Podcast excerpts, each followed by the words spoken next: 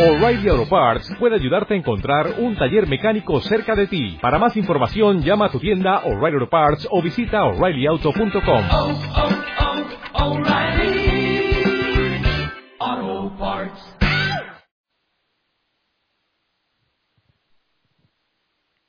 Buenos días.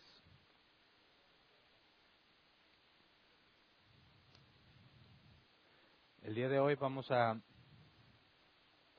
continuar con nuestro estudio de los atributos de Dios y nos restan solamente dos atributos de los que ay, ya. Nos restan estudiar dos atributos que corresponden a los atributos incomunicables de Dios. ¿Se acuerdan cuando vimos los atributos de Dios? Estudiamos vimos que hay dos categorías, incomunicables y comunicables. Comunicables son aquellos que nosotros podemos eh, practicar, aunque en forma muy limitada. Por ejemplo, el amor de Dios, eh, la santidad.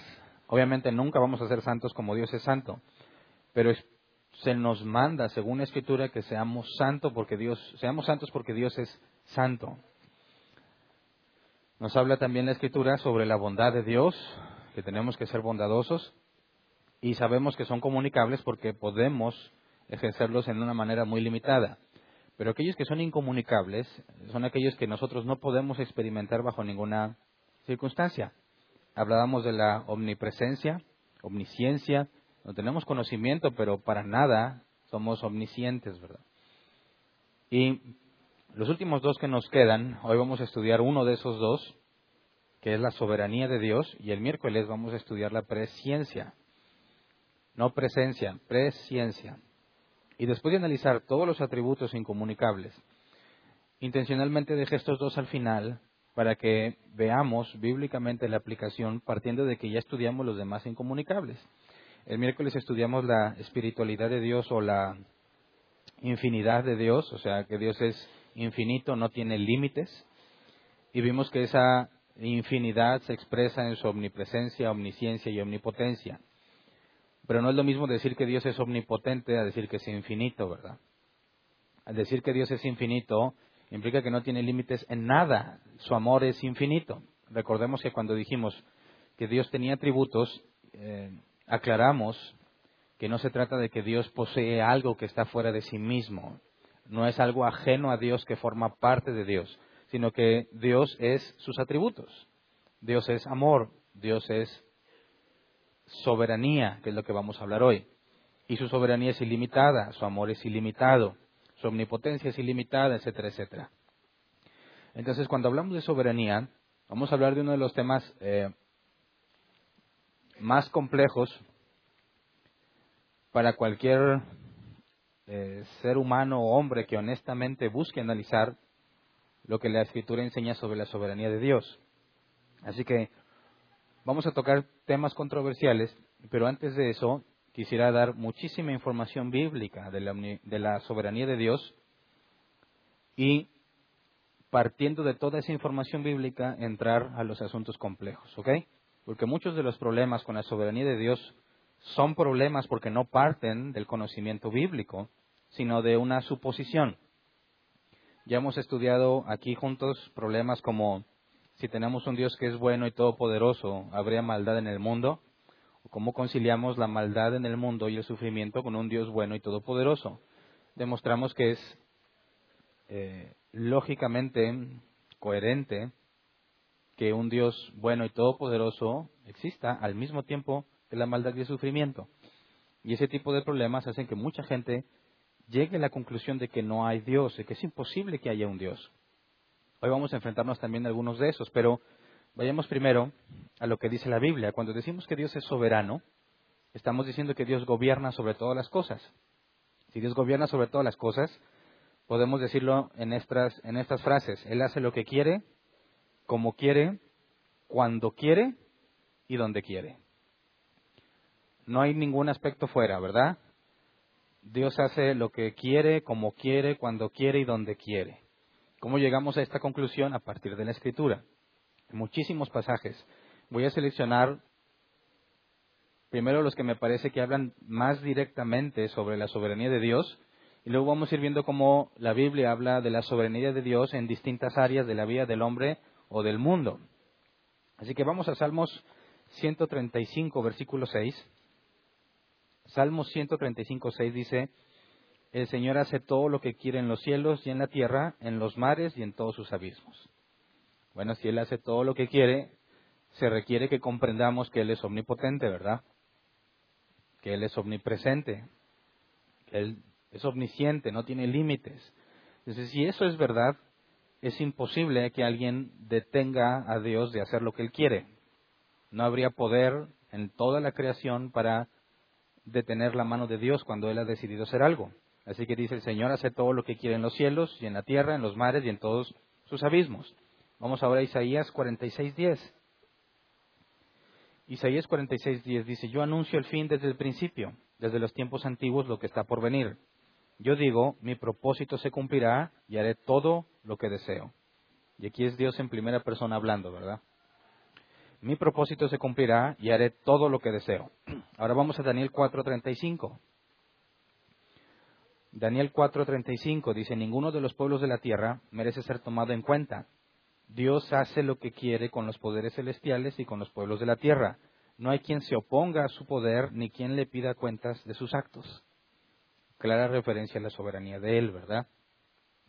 No hay quien se oponga a su poder ni quien le pida cuentas de sus actos. Y aquí pedirle cuentas de sus actos implicaría que hay alguien arriba de Él que le demanda sobre su comportamiento, sobre sus acciones. No hay nadie arriba de Dios, no hay quien le pida cuentas en ese sentido. Y por último vamos a Job 42.2. Dice, yo sé bien que tú lo puedes todo, que no es posible frustrar ninguno de tus planes. Entonces, cuando Dios decide hacer algo, lo hace y no hay quien se oponga. Y ya vimos que Dios es atemporal. Cuando estudiamos el atributo de la aseidad de Dios, nos dimos cuenta que desde nuestra perspectiva humana tomar una decisión implica tiempo, ¿verdad? Yo lo pienso, lo analizo y luego decido. Pero si Dios es atemporal, Dios no está tomando decisiones en el tiempo, sino antes de la creación del tiempo. Así que lo que Dios ha decidido hacer es imposible que lo decida de acuerdo al tiempo. Que sus decisiones las muestre en el tiempo es otra cosa. Que nosotros con el tiempo veamos lo que Dios decidió es una cosa muy distinta a decir que Dios, bajo determinadas circunstancias en la tierra, ya sea de los hombres o de los animales o del universo, es imposible decir que Dios tomó una decisión en base a la circunstancia que se presentaba. Porque Dios es atemporal. Así que cuando, él, cuando la Biblia habla de los planes de Dios, sus planes son antes de la creación. ¿Ok? En pocas palabras, si Dios dijo antes de la creación que algo sucedería y nadie puede frustrar sus planes y no hay quien se oponga a su poder, ¿es posible que nosotros o algo en la creación, en el transcurso del tiempo, los cambie? No, no es posible. Es imposible que tú puedas cambiar los planes de Dios, porque los planes de Dios son desde antes de la fundación del mundo. Sin embargo, muchos cristianos creen que pueden convencer a Dios según lo que hagan, ¿verdad? Dios, yo te prometo que para este 2018 ahora sí voy a bajar de peso, pero te voy a pedir una bendición. Hace poquito fue el 12 de diciembre aquí, ¿verdad? Y sabemos que en el contexto mexicano la creencia en la Virgen de Guadalupe como corredentora o intercesora entre Dios y los hombres está muy arraigada. Y es común que ver, aunque a mí me pareció extraño que esta vez no fui afectado en ninguna forma con las peregrinaciones comparado con otros años, pero es muy común ver que los hombres se proponen hacer algo, ya ir de rodillas hasta X lugar o ir a tal ciudad y hacer tal cosa, con tal de ganar el favor de Dios. Y muchos cristianos dicen, qué absurdo, pero no se dan cuenta que ellos hacen lo mismo. ¿Verdad? Nada más que en lugar de decir que es a la Virgen María, dicen que es a Dios. Incluso algunos se atreven a hacerlo, incluso para su apóstol o para su pastor, para lograr que el pastor ore por ellos, ya sea que junten dinero para poder lograr cierta suma o cierta cantidad y poderse ganar el privilegio de que este hombre ungido de Dios ore por ellos. Tratan los hombres de disuadir a Dios de que haga algo que quizás no estaba en sus planes. Dios, quizás no son tus planes que me des un carro, pero si yo te prometo que si me das el carro voy a llevar a fulano y a fulana a la iglesia, ¿qué te parece? ¿Hacemos trato o no hacemos trato? y pensamos que Dios puede decir, pues, Hernán, a ver, no me convences, agrégale más. Y me pongo a dieta, Señor. ¿Qué más? Y cumplo mis ofrendas y doy un extra. Órale, va, y te doy tu carro y tú me das ese comportamiento. Y luego cuando no lo cumples, dices, Dios, perdóname porque te defraudé. Y estamos acostumbrados a ver a Dios en el tiempo, cuando es imposible que Dios tome decisiones en el tiempo. ¿Me explico? Así que nuestra forma de ver a Dios en cuanto a su soberanía tiene que ser una que refleja lo que la Escritura dice. Es inalterable lo que Él ha dicho. Es imposible frustrar lo que Él se ha propuesto hacer. Así que Dios hace todo lo que Él desea y no hay quien lo detenga y es soberano en distintas áreas de la vida, por ejemplo, sobre la naturaleza. Vamos a Marcos 4, 39 al 41.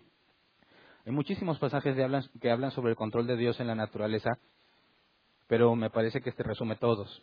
Dice, Él se levantó, reprendió al viento y ordenó al mar, silencio, cálmate. El viento se calmó y todo quedó completamente tranquilo. ¿Por qué tienen tanto miedo? dijo a sus discípulos. ¿Todavía no tienen fe? Ellos estaban espantados y se, decían unos a otros, ¿quién es este que hasta el viento y el mar le obedecen? Y este es claro ejemplo de su soberanía, ¿verdad? Ahora, la tormenta que estaba ahí pasó fuera del control de Dios y el, y el, control de Dios se demuestra calmándola. No, tanto el inicio como el fin de esa tormenta fue provocado por Dios. Dios es soberano sobre la vida y la muerte. Vamos a Deuteronomio 32, 39. Dice, vean ahora que yo soy único. No hay otro Dios fuera de mí. Yo doy la muerte y devuelvo la vida. Causo heridas y doy sanidad. Nadie puede librarse de mi poder. Y esos pasajes empiezan a ser un poco complicados de entender o de digerir para aquellos que están acostumbrados a pensar de que el mal es algo que proviene de Satanás. Sabemos, y la Biblia es clara, que Satanás es un ser malvado, ¿verdad? Pero si Dios es soberano y tiene control sobre todas las cosas, ¿tiene control también sobre el mal o no? Esta pregunta debe ser muy fácil de responder partiendo de la soberanía de Dios, ¿verdad? Si la Biblia dice que Dios está sobre todo principado y potestad y autoridad, es fácil concluir que Dios está aún en control sobre lo que suceda lo que Satanás haga o no haga. Pero esa idea choca con muchos en cuanto a su concepto de quién es Dios. Por eso es muy importante que leyendo estos pasajes lleguemos a la conclusión de cómo es Dios en su soberanía y no que tú te imagines qué es la soberanía y luego trates de encontrarlo en la Biblia. O sea, que trates de encontrar algún pasaje que apoye tu idea. Eso es un grave error. Lo correcto es que tu idea esté formada por lo que la Biblia dice no que encuentres pasajes que vayan de acuerdo con tu idea. Así que si Dios causa heridas y da sanidad y nadie puede librarse de su poder, ahí está incluido Satanás, ¿verdad? Cualquier fuerza del mal está incluida en esta parte que dice que nadie puede librarse de su poder. Ahora, vamos a 1 Samuel 2, 6. Del Señor vienen la muerte y la vida. Él nos hace bajar al sepulcro, pero también nos levanta. Fíjate bien, de Él vienen la muerte y la vida. Muchas veces cuando alguien fallece, los cristianos le echan la culpa al diablo, dicen, el diablo se lo llevó. Satanás nos lo robó. Qué absurdo. Si realmente Satanás le robó a Dios, Dios ya no es soberano, Dios ya no es omnipotente, Dios ya no es omnisciente porque no se pudo anticipar a que se lo iba a quitar. ¿verdad? Y Dios no sería tampoco omnipresente porque ¿cómo fue que se lo robó y no estuvo ahí para impedirlo? O mínimo para hacer la luchita, ¿verdad? Entonces, si del Señor vienen la muerte y la vida, cuando alguien muere, murió de acuerdo a la voluntad de Dios. No hay forma en que alguien se pueda anticipar al día de su muerte. Ya sea que naces, ya sea que mueres justo después de nacer, o mueres hasta tener una larga, después de tener una larga vida, es imposible que alguien cambie el día de su muerte. Dios es soberano sobre lo que nosotros consideramos aleatorio. Vamos a Proverbios 16:33. Aquí se empieza a poner un poco compleja la cosa para, a la hora en que tratamos de entenderlo. Proverbios 16:33, las suertes se echan sobre la mesa, pero el veredicto proviene del Señor. Entonces, nosotros decimos que para que haya justicia echamos un volado, ¿verdad? Así que no hay forma en que yo haya manipulado ese resultado, porque puedes desconfiar de mi justicia, ¿verdad? Pero el echar el volado, dices, ahí está, fue, un, fue al azar, o sea, nadie sabía qué iba a pasar. Sin embargo, la Biblia dice que cuando tú haces eso, pasa lo que Dios dijo que pasaría. Muchas de las cosas que consideramos azar, desde nuestra perspectiva limitada, no son desde la perspectiva bíblica azar, como algo que pasó y que nadie pudo controlar o alguien, algo que nadie puede influenciar. Porque si tú avientas una moneda y Dios no tiene control sobre esa moneda de manera que caiga lo que Él dice que caiga, Dios ya no es Dios. ¿Me explico? Vamos a otro ejemplo, Mateo 10:29. Dice, ¿no se venden dos gorriones por una monedita? Sin embargo, ni uno de ellos caerá tierra sin que lo permita el Padre. Ahora aquí está, está haciendo ejemplo de las, los animalitos que llevaban para sacrificarlos, ¿verdad? Y cuando alguien atrapa un pajarillo o dos, pues dicen, pues entre todos los que hay, estos son los que agarré, parece azar. Pero también aquí dice que ninguno de ellos muere sin que Dios lo haya permitido. Entonces tú ves un montón de aves, tratas de pescar alguna, la que caiga en la trampa, la que caiga en la red, como sea, y tú no sabes por qué cayó la que cayó, ¿verdad? Sin embargo, Dios ya tenía previsto y había ordenado que esa ave muriera en ese específico momento. Entonces, se empieza a tornar complicado el pensar cómo Dios tiene control sobre todas las cosas, de manera que aún las partículas que hay en el aire, cualquiera que esté en una ventana que entre en los rayos del sol, empieza a ver esas partículas que flotan, ¿verdad? Dices, todo eso mugrero me estoy respirando. Sin ese rayo de luz por la ventana, no verías esas partículas. Bueno, si Dios es soberano sobre todas las cosas, ninguna de esas partículas flota en el aire sin el control de Dios. A ese grado. Bueno, eso genera muchísimas implicaciones, ¿verdad? Porque si Dios tiene control sobre todas las cosas, ¿qué me dices de mis planes y de mis pensamientos? Ok, Dios controla el, universo y la naturaleza como Él quiere. Lo que nosotros consideramos parte del azar, imposible de determinar. Dices, ¿cómo no? Yo puedo saber que va a caer águila o sol en un 50% de probabilidad cada uno. Sí, pero no sabes cuál va a caer, ¿verdad? Y la cara que cae, Dios la había determinado. Sabes que ninguna de las aves que puede alguien atrapar murió sin que hubiese sido determinado por Dios. Ahora, ¿qué me dices de mis planes y de mis pensamientos? Vamos a Proverbios 19, 21. Dice, el corazón humano genera muchos proyectos, pero al final prevalecen, prevalecen los designios del Señor. O sea que yo puedo planear todo lo que yo quiera y va a pasar solo aquello que Dios dijo que sucedería. ¿Te das cuenta? Este próximo año 2018 ya van a empezar en muchísimas iglesias que se autodenominan cristianas a comprarte un seguro de prosperidad, a venderte un seguro de prosperidad. ¿Verdad? Porque dicen, si tú pactas, si tú siembras, si tú traes tus primicias, ahora sí este año va a ser el bueno. ¿Verdad?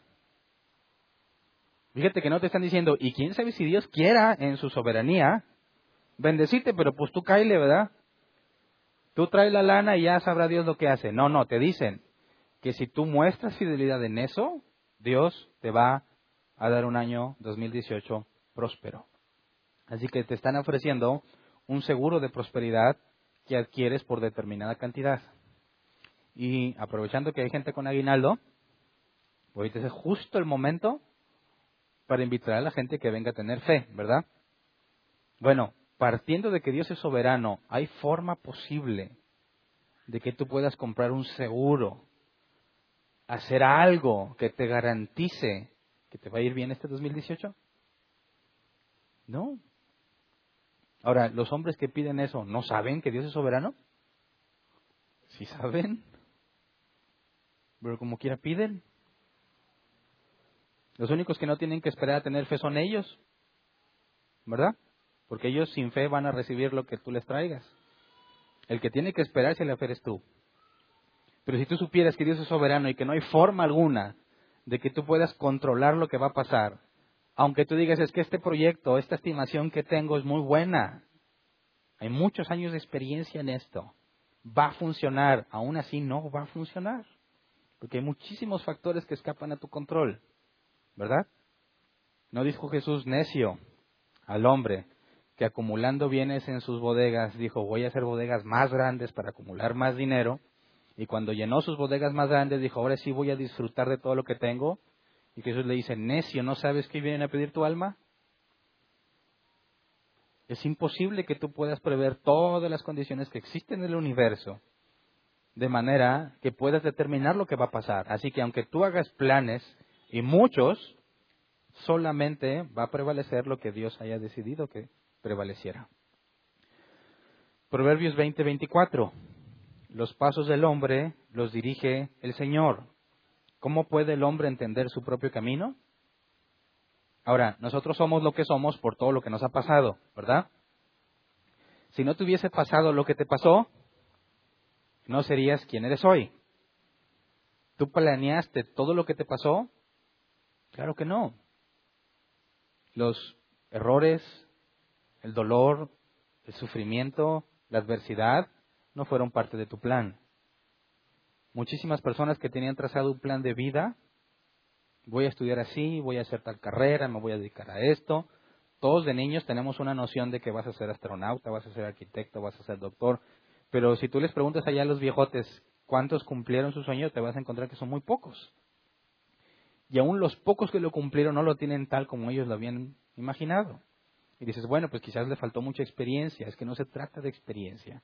Se trata de que la Biblia demuestra que hay un sinfín, algo que es imposible que podamos comprender un sinfín de circunstancias y eventos que te van a afectar de manera que lo que tú tenías planeado hacer no lo vas a hacer. O va a funcionar ciertas cosas que tú habías planeado, no porque tú eres muy bueno planeando, sino porque así estaba determinado.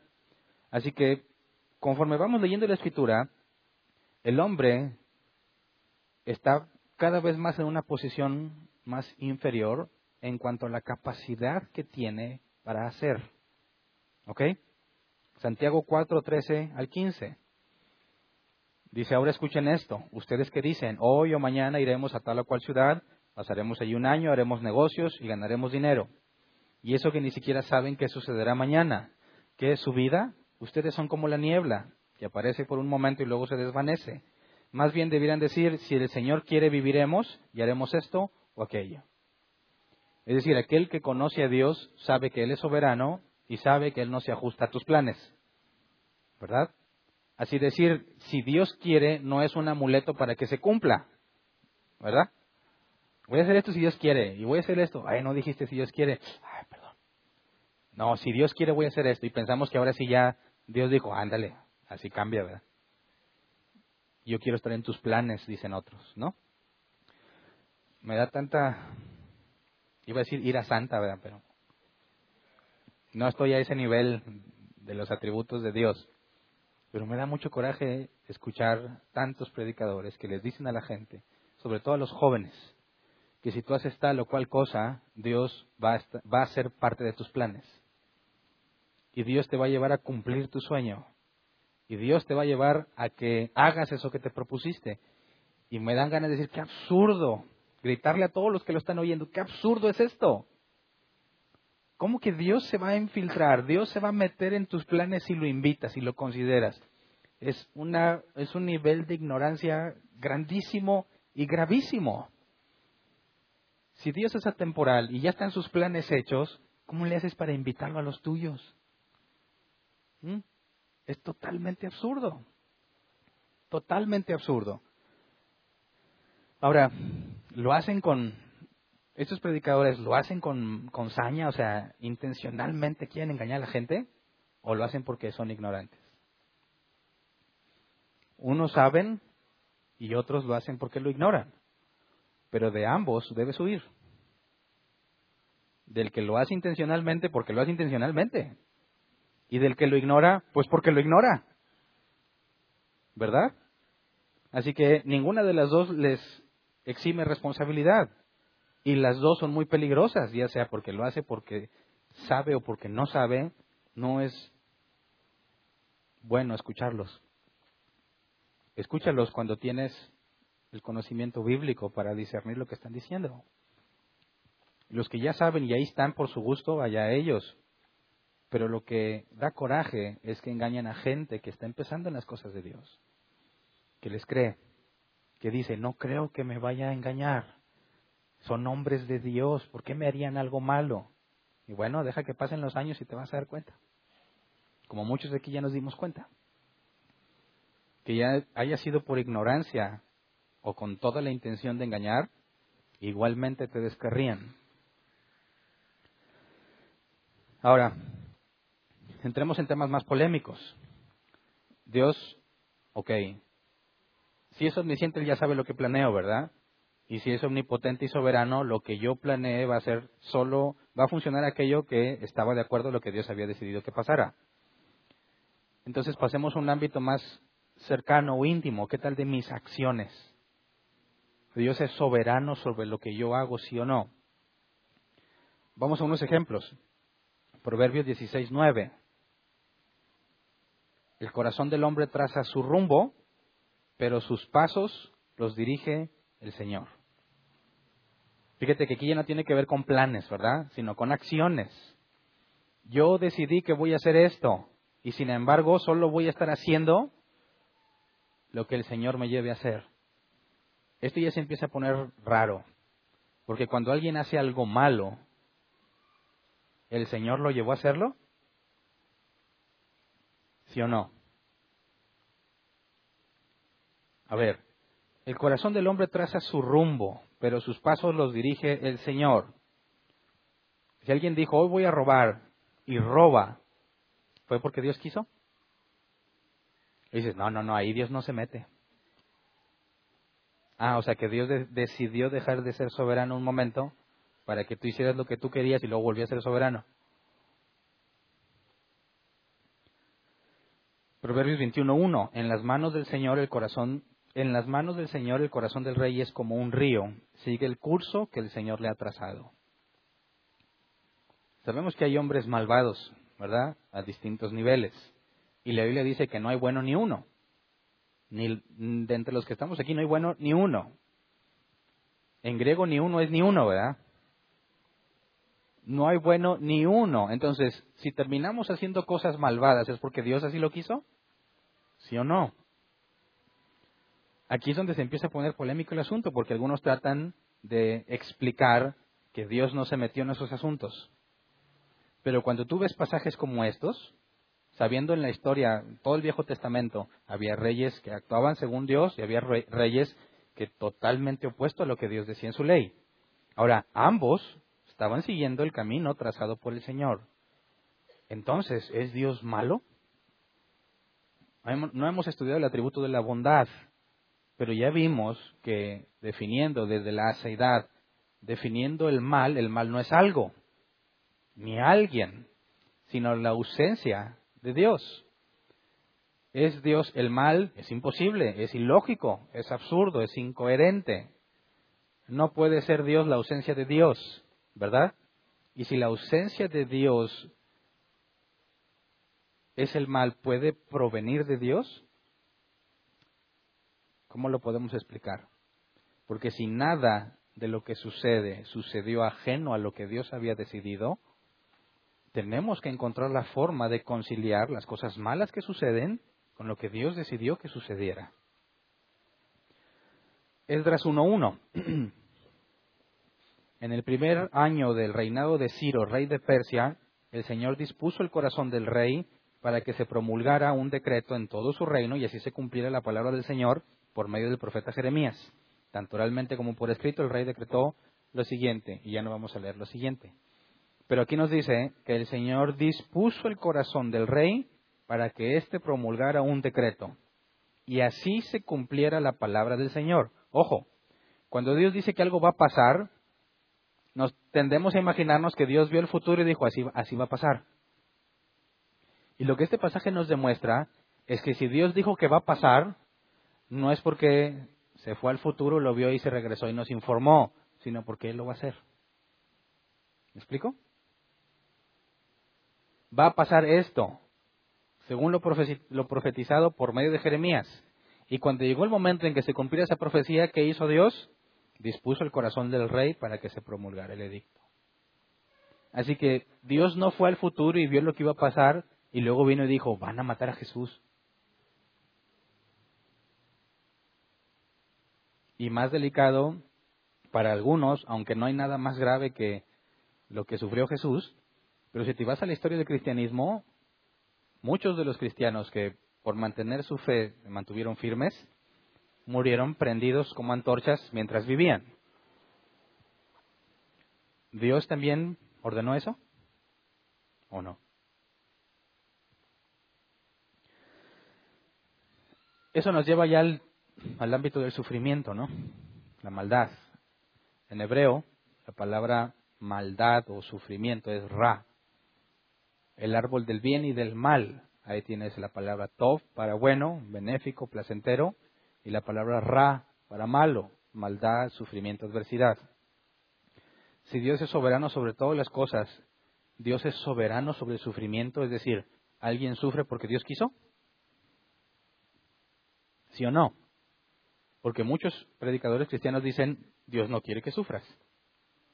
¿Verdad? Dios tiene un plan maravilloso para tu vida. Y cuando dices, este es el plan maravilloso, no, no, no, no, no, Dios no quiso que tú pasaras eso, eso es por tu pecado. Eso es porque estás en maldición. Eso es porque no me trajiste el diezmo. Dices, a ver, espérame, entonces Dios es soberano, pero está limitado por mí. ¿O no?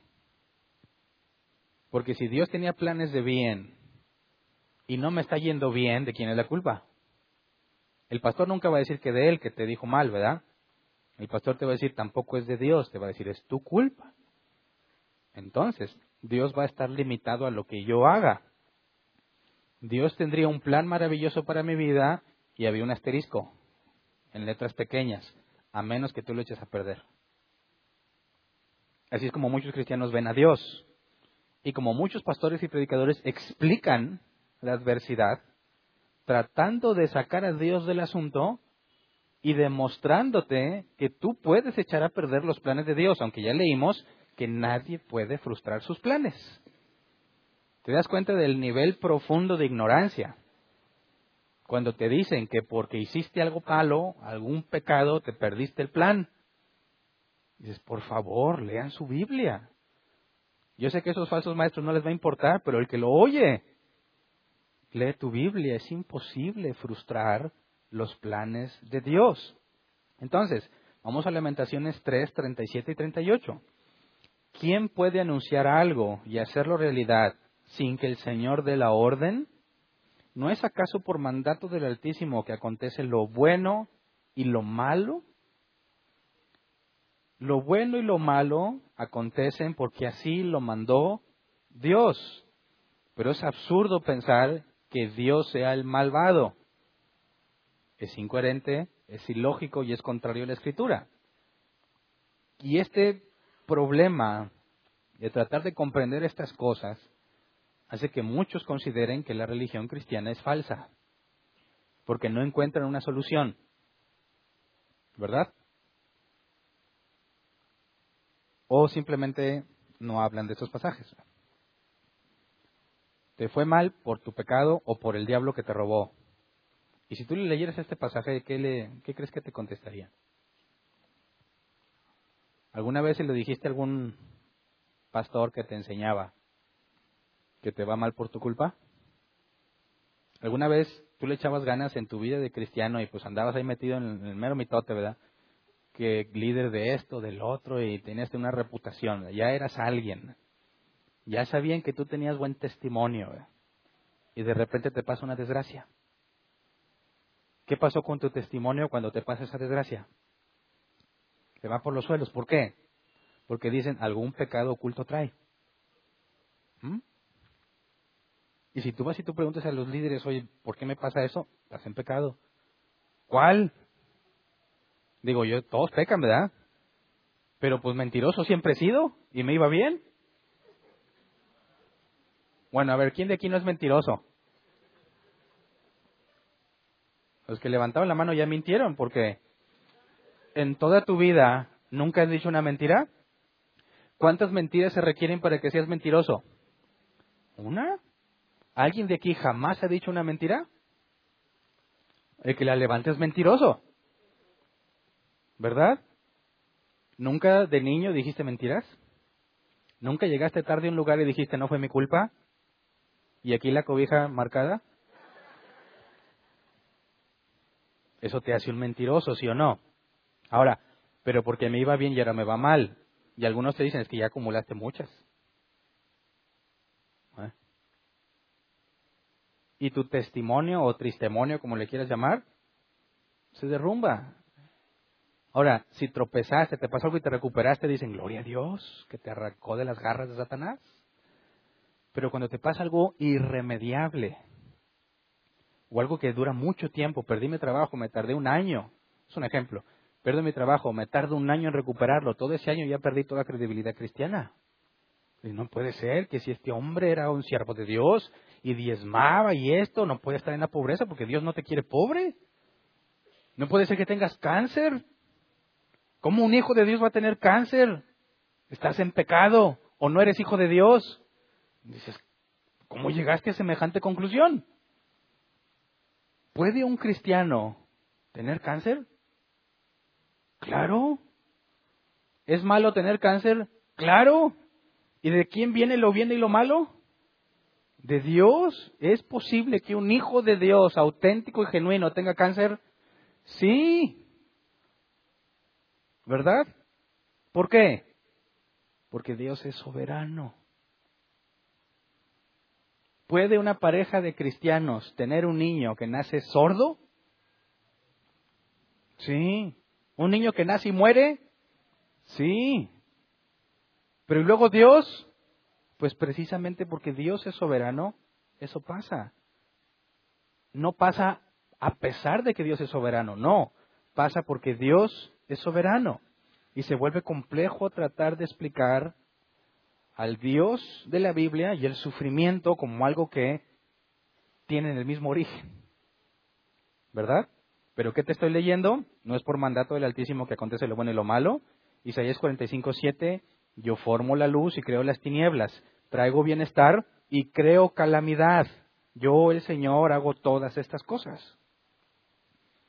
Entonces, la idea de que haya un cristiano con cáncer o sin trabajo o enfermo o le falte alguna parte del cuerpo o que tenga hijos rebeldes o que tenga hijos con discapacidades físicas todo eso, aún a pesar de que es algo doloroso, algo difícil, todo eso proviene de Dios. No proviene de otra parte. Él es el que lo hace. El punto es entender cómo es que Dios hace ese tipo de cosas. Génesis 50, 20. Es verdad que ustedes pensaron hacerme mal, pero Dios transformó ese mal en bien para lograr lo que hoy estamos viendo, salvar la vida de mucha gente. Y aquí es donde empezamos a entender o a empezar a vislumbrar una explicación de por qué le pasan cosas malas. Dicen, ¿por qué le pasan cosas malas a la gente buena? Ahí hay un grave error. ¿Quién pasa como gente buena? Así que es un error pensar, ¿por qué le pasa si yo soy bueno? Doña Juana, porque tan buena gente que es. ¿Por qué? ¿Por qué le salieron hijos tan malos? Dice la señora, ¿por qué me salió este marido tan borracho? Eh, ese sí es culpa tuya, ¿verdad? ¿Ya era borracho? Te casaste con él. Ah, pero Dios lo mandó o no lo mandó. Dios no dijo desde antes de la fundación del mundo, ¿te vas a casar con un borracho? ¿Sí o no? A ver. ¿Sí o no? Y tú me dices, no, entonces Dios no es soberano. ¿Verdad? porque sucedió algo sin que él lo hubiera planeado o sin que él lo hubiese ordenado.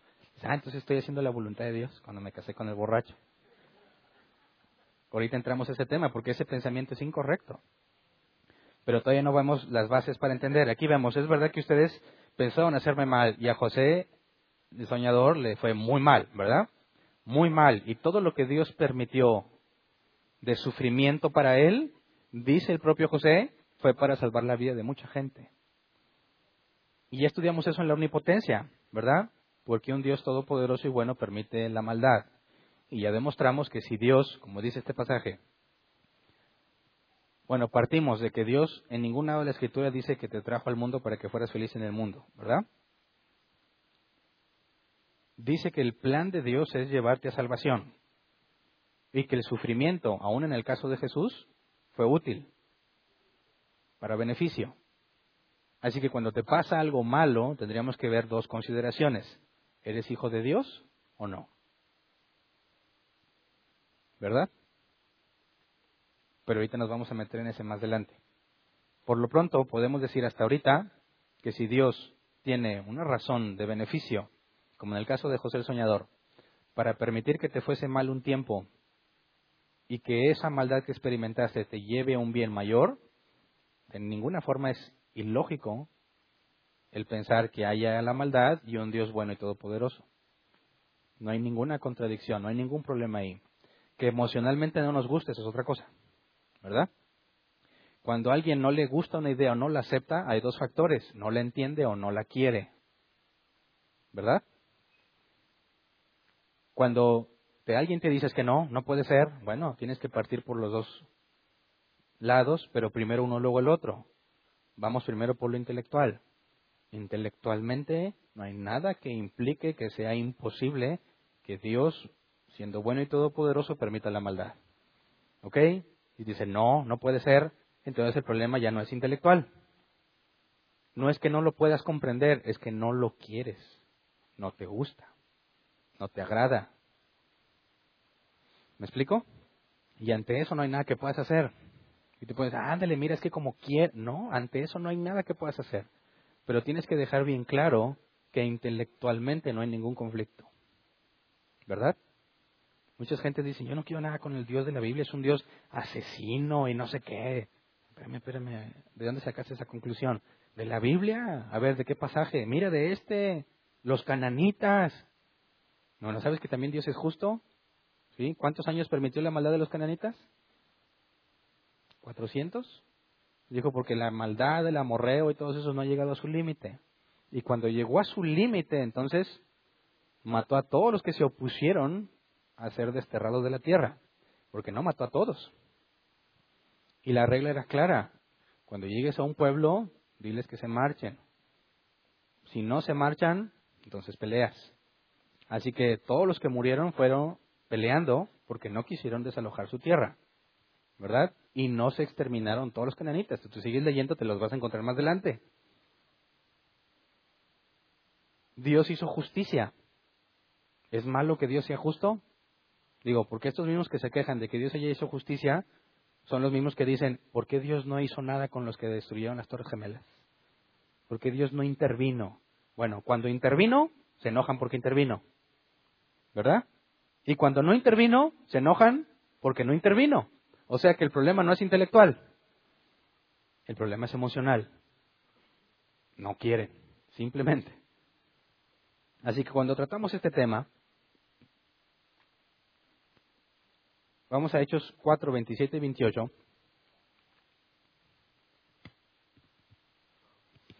Hechos 4, 27 y 28. En efecto, en esta ciudad se reunieron Herodes y Poncio Pilato con los gentiles y con el pueblo de Israel contra tu santo siervo Jesús, a quien ungiste para hacer lo que de antemano tu poder y tu voluntad habían determinado que sucediera. Así que este pasaje muestra claramente lo que los hombres quisieron hacer y al mismo tiempo hicieron lo que Dios quiso hacer. Y esto hay que desentrañarlo. Porque para muchos esto es imposible. Es imposible que yo haga lo que quiero y al mismo tiempo esté haciendo lo que Dios quiere. Por ejemplo, si estos hombres que terminaron matando a Jesús, todos los implicados, estaban haciendo la voluntad de Dios, entonces eran siervos de Dios, porque hacían su voluntad. No puede ser, porque van a ser condenados, ¿verdad? Todos los que no se les concedió el arrepentimiento. Entonces, cuando ellos libremente decidieron matar a Jesús, Dios dejó que ellos hicieran lo que ellos querían, o sea, lo que ellos quisieron hacer, o cómo es que Dios los hizo hacer, aunque ellos no querían hacer lo bueno, terminan haciendo algo bueno. Dios permitió que el mal sucediera para que se cumpliera su voluntad. Eso es muy importante que lo entendamos. Dios permitió que los hombres hicieran lo malvado para cumplir su voluntad. Ojo con esto. Muchos cristianos, como yo hace mucho tiempo, pensábamos que Dios tiene que tener puertas abiertas para tu vida, si es que vas bien, y te vas a encontrar puertas cerradas si vas mal, ¿verdad? Entonces yo decía, a ver, voy a hacer este proyecto y empiezo a tocar la primera puerta, está abierta si es de Dios. Oye, voy a poner un negocito y tengo el dinero, esto es primer puerta abierta, ¿verdad? Ahora necesito un localito. Señor, abre las puertas. Y te lo imaginas así como que está, te la abre, ¿verdad? Entonces tú vas y buscas un local muy bueno, se me hace que sí es de Dios, porque ya van dos puertas abiertas. ¿verdad? La renta es muy accesible, fácil de pagar. Con tus proyecciones dices, sí la pago y me queda un buen margen. Otra puerta abierta, si es de Dios. Te instalas, empiezas tu negocio, te empieza a ir bien, pero tú empiezas a hacer tranza y no eres justo con lo que vendes, no le pagas al dueño del negocio cuando debieras, le pagas cuando quieres, empiezas a hacer cosas malas y dices, a ver, a ver, ¿esto era de Dios o no? ¿Sí o no? ¿Era de Dios o no?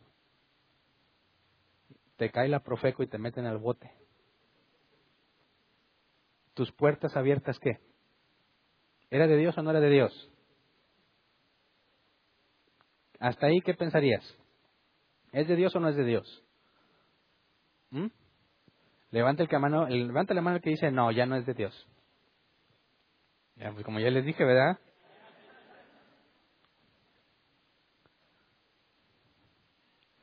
En ese momento del tiempo es absurdo que tú empieces a tratar de sacar conclusiones. De entrada sabemos que todo pasó porque Dios quiso, ¿verdad? Pero, ¿qué tal cuando yo peco y me dejo guiar por mi tentación? ¿Puede ser que Dios permita eso?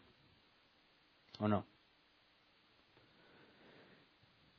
Si en el caso de Jesús, que era perfecto, sin mancha, y se le hizo semejante injusticia, y Dios lo permitió, ¿qué esperas que Dios haga contigo? Que no eres ni perfecto ni sin mancha. Sería lo mismo. Te mereces muchas cosas malas que te pasen, simplemente por justicia, ¿verdad? Y sin embargo, tratamos de determinar que si me pasó algo bueno o me pasó algo malo depende de si voy bien o mal con Dios. Es absurdo. Es absurdo pensar eso. Y hoy vemos más información sobre eso, pero vamos a estos pasajes donde demuestran que Dios permite la maldad para que se cumpla su propósito. El caso de Jesús es muy claro.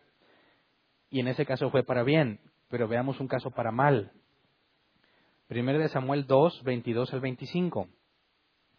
Primera de Samuel 2, 22 al 25 dice, Elí, que ya era muy anciano, se enteró de todo lo que sus hijos estaban haciendo al pueblo de Israel, incluso de que se acostaban con las mujeres que servían a la entrada del santuario. Pues eso ya es un extremo bárbaro, ¿verdad? Son los sacerdotes, los que representan a Dios. ¿Y qué estaban haciendo? Aquí no, no alcanzamos a leerlo con detalle, pero cuando llegaba el momento en que tenían que sacar su porción del sacrificio, agarraban lo que ellos querían impusieron sus reglas, decían, lo que saque el gancho es mío, en lugar de las partes que le correspondía. Y encima se dormían con las mujeres, eran hombres casados y se dormían con las mujeres que servían en el templo. Versículo 23 les dijo, ¿por qué se comportan así? Ay, típico papá, ¿verdad? Ves al cuerpo bien chiflado. Haciendo, ah, tirado. No sé si alguna vez te ha tocado uno de esos. Tú ya estás lleno de ira, ¿verdad? Y llega su papá y le dice, mijito, ¿por qué eres así? ¿Cómo que por qué? Es así por ti. ¿Verdad? ¿Sí o no? Les dice Eli, ¿por qué se comportan así? Todo el pueblo me habla de su mala conducta. No, hijos míos, no es nada bueno lo que se comenta en el pueblo del Señor. Si alguien peca contra otra persona, Dios le servirá de árbitro, pero si peca contra el Señor, ¿quién podrá interceder por él? Ese fue el regaño, ¿verdad? Ok. No obstante, ellos no le hicieron caso a la advertencia de su padre, pues la voluntad del Señor era quitarles la vida. ¿Por qué Dios les quita la vida? Dijo, mira qué mal se portan. Basta, les voy a quitar la vida. No, ya dijimos que Dios no decide en el tiempo. ¿Verdad? Dios no dijo, a ver, Elín, dales una última advertencia. Ah, no, no te hicieron caso, los mato. No, eso no es lo que dice aquí. Elí los regaña a su manera y Dios dice, no, no te van a hacer caso porque yo ya decidí quitarle la vida. Pero fue en base a ese mal comportamiento en ese momento? Claro que no, porque Dios es atemporal. Eso ya estaba dicho desde antes. Ojo, Dios está permitiendo que se porten mal y va a cumplir, va a cumplir su propósito a través de eso. Tú sigues leyendo, te vas a dar cuenta cómo toda esa corrupción queda evidenciada cuando Dios empieza a hablarle a Samuel. Y deja ver quién realmente es un siervo de Dios y quién no, aunque en título eran siervos de Dios. Pero vemos que aunque tú le digas a alguien, oye, no hagas eso, no hagas lo otro, dice, no, les voy a quitar la vida. ¿Qué dijo Jesús de Judas? Iscariote. Este nació para perderse. Fíjate bien, nació para perderse.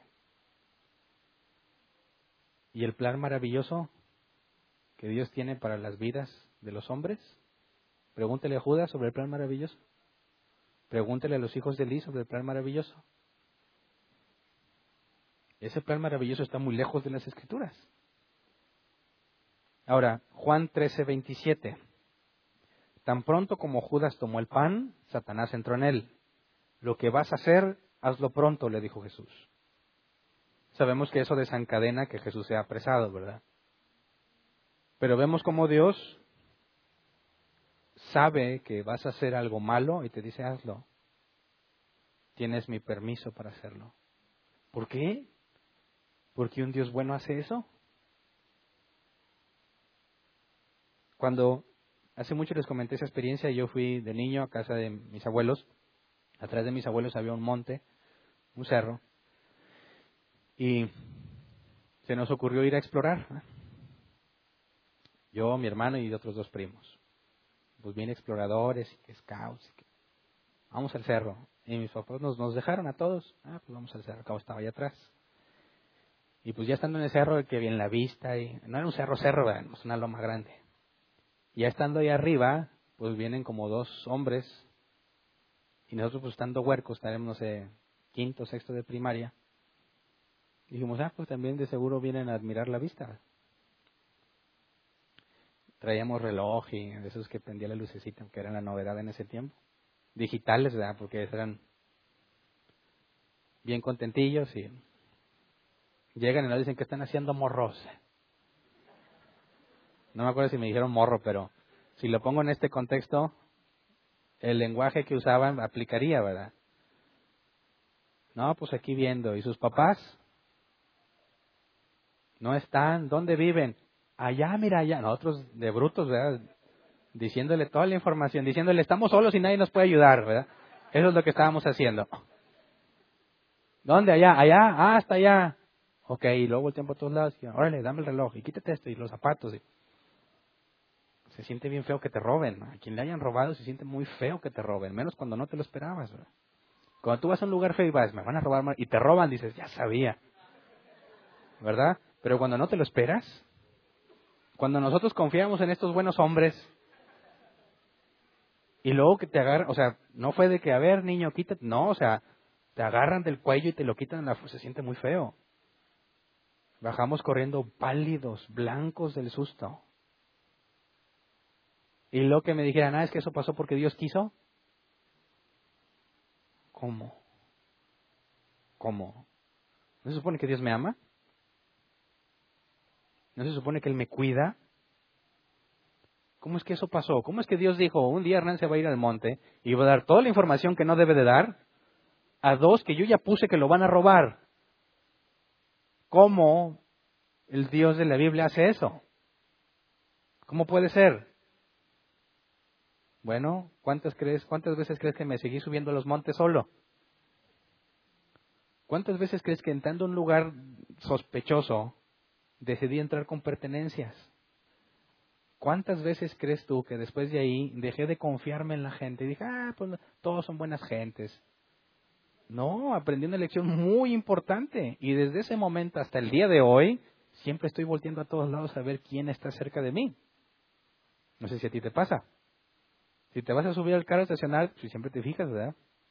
En la estación. Hay gente que dice, no, Dios me cuida. ¿Eh? Ok. Es cierto que Dios te cuida. Es cierto que la Biblia dice que no te vendrá ninguna prueba que no puedas soportar. Pero también dice la Biblia que aunque ande en valle de sombra de muerte, no temeré mal alguno. Pero ya andas ahí. Y ahí no vas a tener miedo. No que nunca vas a llegar ahí. ¿Verdad? Entonces pasa el tiempo y digo, si me hubieran dicho es que Dios así lo quiso, no lo hubiese comprendido. Dicho, ¿qué te pasa, fanático religioso, hereje, blasfemo? Y cuando pasa el tiempo y ves lo que aprendiste por esa situación, dices, gracias a Dios, porque ahora que tengo una familia, y imagínate que sea igual de confiado, pues ya no tendríamos muchas cosas, ¿verdad? Quizás ni estaríamos vivos. Pero entonces, ¿cómo es que yo hago algo, pero Dios hizo algo y resulta que todo termina haciéndose como Dios quiso? Porque efectivamente yo me fui al monte porque quise. Y cuando vi a estos hombres venir, ni me preocupó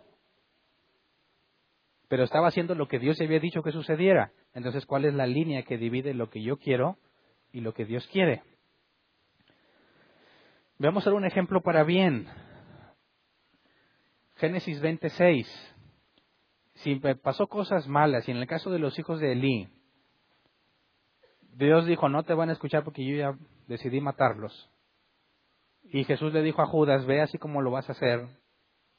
Ya sabe que va a terminar ahorcado y luego reventado cuando cae. ¿Qué dice Génesis 26 con el rey Abimelech? Dice, sí, ya sé que has hecho todo esto de buena fe, le respondió Dios en el sueño. Por eso no te permití tocarla, para que no pecaras contra mí. Y ese es uno de los casos en que Abraham, llegando a un reino, le preguntaron por su mujer que era muy hermosa, y Abraham dijo, no, pues si yo les digo que eres mi esposa, me van a matar para quedarse contigo. Así que le dijo a su esposa, mira, cuando te pregunten eso, tú di que eres mi hermana. Y así en lugar de matarme, ¿qué crees que le van a hacer? Pues le van a dar regalos para ganarse el cuñado. Pero no como ahora para ganarte el cuñado, sino porque él es la autoridad sobre ella y había una dote de por medio. ¿Verdad? Ahora, llega Abraham ante este rey y le dice, ¿qué anda con, con ella? Es mi hermana, cuñado. Y le, ahora le regala camellos y un montón de cosas. ¿Y qué dijo Abraham? gracias a Dios agarró las cosas. Dios tiene un plan maravilloso para mi vida. Fíjate, si tú fueras la esposa, ¿qué pensarías de tu viejo? ¿Mm? Gloria a Dios por este esposo que me dio. Que con tal de salvar su vida, me vende. ¿Verdad? Ok. ¿Quién está haciendo mal ahí? Abraham o el rey al comprar la esposa de Abraham? No, el rey no sabe que es la esposa de Abraham, ¿verdad? Y cuando llega la hora de la hora y están en la habitación y están por consumar el matrimonio, Dios le habla al rey y le dice, no, considérate muerto si tocas a esa mujer. Dice, pero yo no sabía que era la esposa de él. A mí me dijo que era su hermana. ¿Y que le dice Dios? Sí, ya sé que has hecho todo esto de buena fe, le respondió Dios en el sueño. Por eso no te permití tocarla, para que no pecaras contra mí. Así como vimos que Dios deja que pequen algunos para cumplir su propósito, también Dios evita que peques para cumplir su propósito. Y algunos dicen, si pecas mucho pierdes tu salvación. ¿En serio? ¿En serio Dios va a hacer una sumatoria de todas las buenas obras? y de las malas obras y luego va a decir Hernán, pues traes buen balance si te salvas. No, porque eso ya está decidido desde antes. Entonces, si Dios dijo que yo estoy en el libro de la vida y ahí estoy apuntado y me voy a salvar, ¿qué va a hacer conmigo? Lo mismo que con este rey. En muchas cosas me va a librar de pecados. El salmista decía, líbrame de los pecados que me son ocultos. No vendrá ninguna prueba que no te pueda, que no puedas soportar, no va a haber nada que te destruya, no porque tú vas a ser muy buena gente, sino porque Dios tiene control de las cosas que haces. Y encima hay algunos que dicen, yo soy muy buena gente. Hombre, yo casi ni peco. Soy pecadote que tienes de orgullo. Porque si no pecas, ¿de quién es el mérito? ¿De Dios? Y que dices, oye, pues yo soy muy santo. ¿Por qué me va mal? Dices, qué absurdo. Te va mal porque Dios quiso. Y las veces que te has portado bien es porque Dios quiso. Pero entonces, ¿yo qué hago? ¿Qué voy a hacer entonces? ¿Me voy a portar bien o me voy a portar mal? ¿O sale igual que al cabo Dios ya dijo que va a pasar, ¿no? ¿Sí o no? Vamos a leer más. Lucas 22, 31 al 32. Lucas 22, 30 al 32 mejor. No, 31, perdón. Multimedia, perdóname. Lucas 22, 31 y 32. Simón, Simón, mira que Satanás ha pedido zarandearlos a ustedes como si fueran trigo pero yo he orado por ti para que no falle tu fe, y tú cuando te hayas vuelto a mí, fortalece a tus hermanos. Fíjate, aquí no lo libró de pecar, ¿verdad? Iba a negar a Jesús, ok, pero eso que te va a pasar no te va a destruir porque yo rogué por ti. O sea, a los hijos de Eli los va a matar. A Judas, haz lo que tú quieras. Naciste para perderte. Abimelech, no te permití que la tocaras para que no peques. A Pedro, vas a pecar, pero yo rogué por ti para que vuelvas. Entonces, ¿de quién depende? ¿De mí o de Dios? Judas 1, 24 al 25, y este Judas no es el Iscariote, ¿verdad? Al único Dios nuestro Salvador que puede guardarlos para que no caigan y establecerlos sin tacha y con gran alegría ante su gloriosa presencia, sea la gloria, la majestad, el dominio y la autoridad por medio de Jesucristo nuestro Señor, antes de todos los siglos, ahora y para siempre. Amén. Él es quien nos puede guardar para que no caigamos. Por eso ningún cristiano puede sentirse superior a los demás. Aunque seas muy usado por Dios, no hay nada en ti que haya determinado que Dios te use. ¿Verdad? Porque eso ya estaba decidido. ¿Cierto? Entonces, ¿debe de haber superhombres entre nosotros? El superapóstol, el superpastor, el ungido del Señor. Qué ridiculez. Si alguien se encuentra a sí mismo obrando para bien, sabe que no fue él, porque Dios me libró de pecar. Y si has tenido un ministerio y Dios te ha sostenido, no eres tú, sino que Dios te ha librado. Pero entonces, ¿qué hago yo?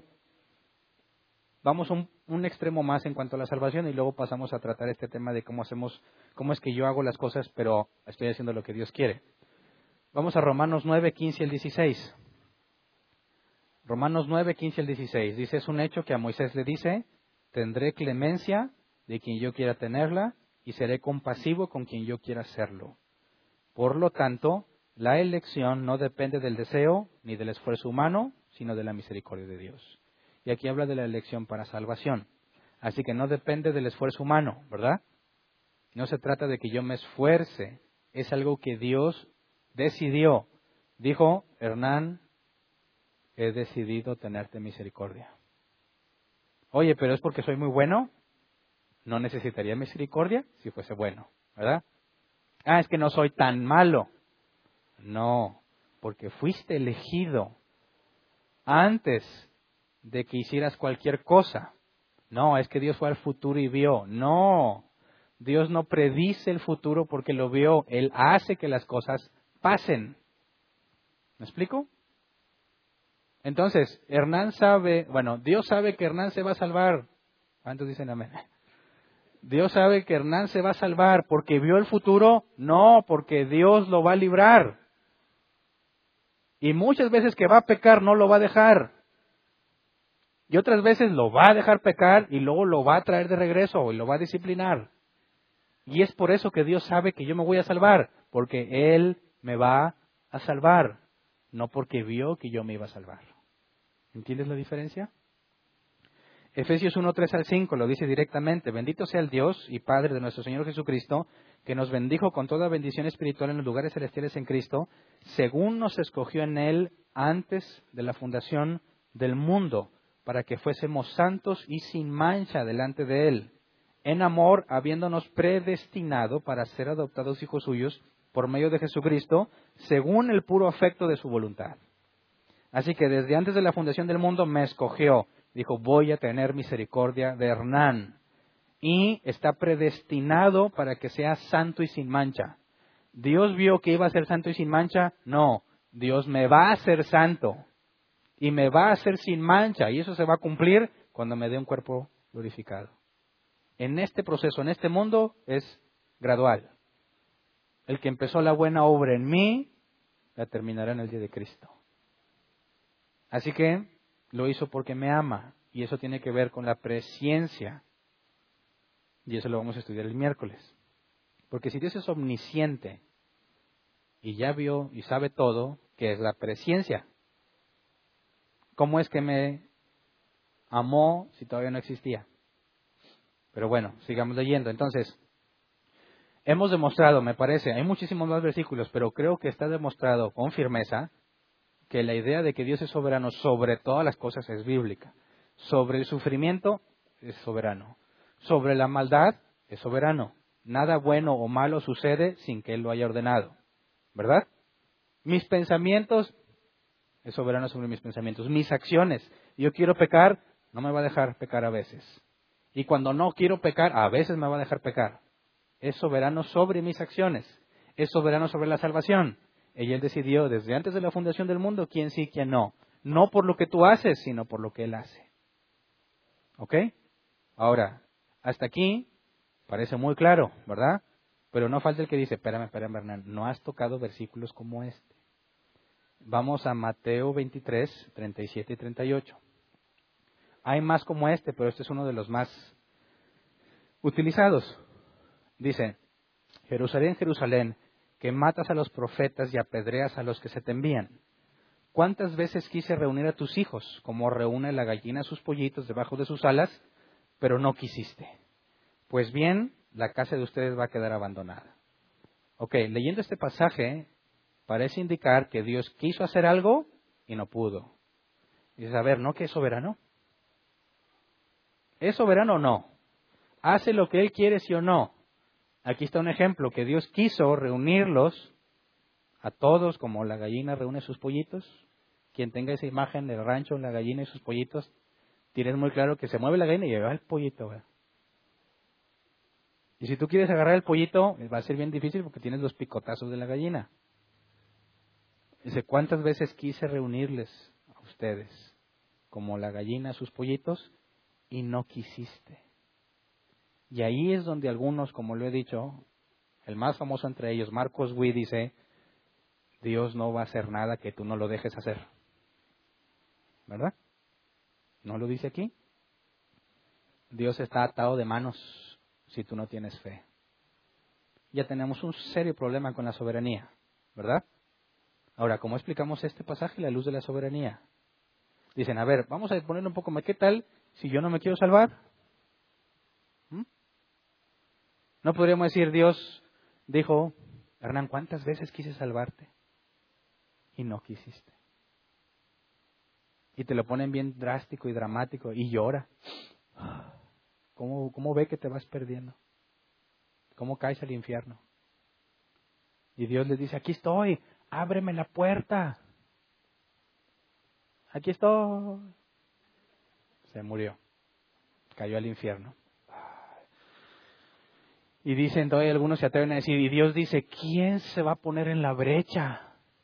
Y me falta el que dice, yo, Señor aquí estoy. Y les voy a predicar el Evangelio para que Dios deje de sufrir.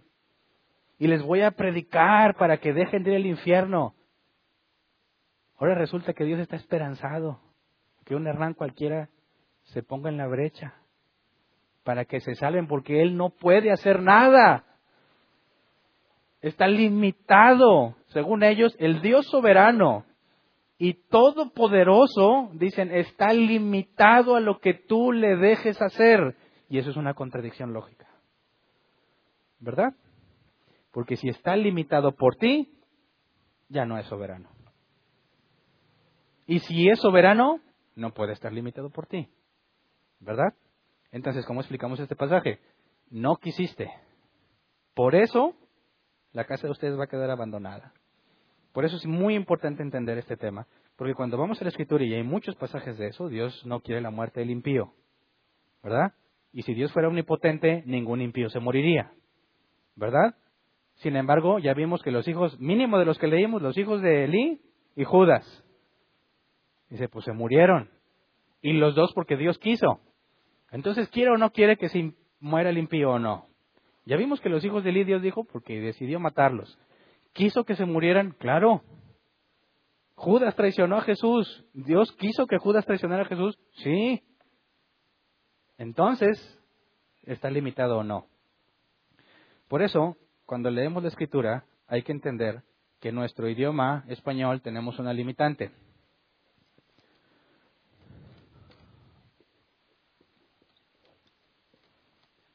Cuando vamos al griego,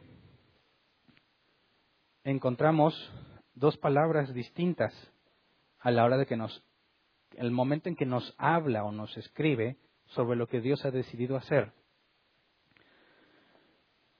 Y en este caso, estas dos palabras en griego para nosotros se nos traducen igual. Dios quiere, Dios quiso, Dios decide. Entonces, Dios quiso juntarlos, pero no quisieron. ¿Verdad?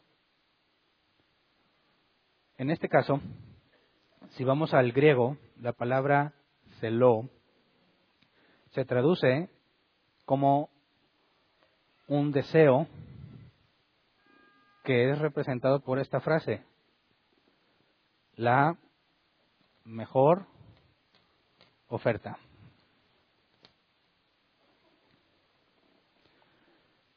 Celo implica la mejor oferta de Dios, aquello que es preferible que suceda.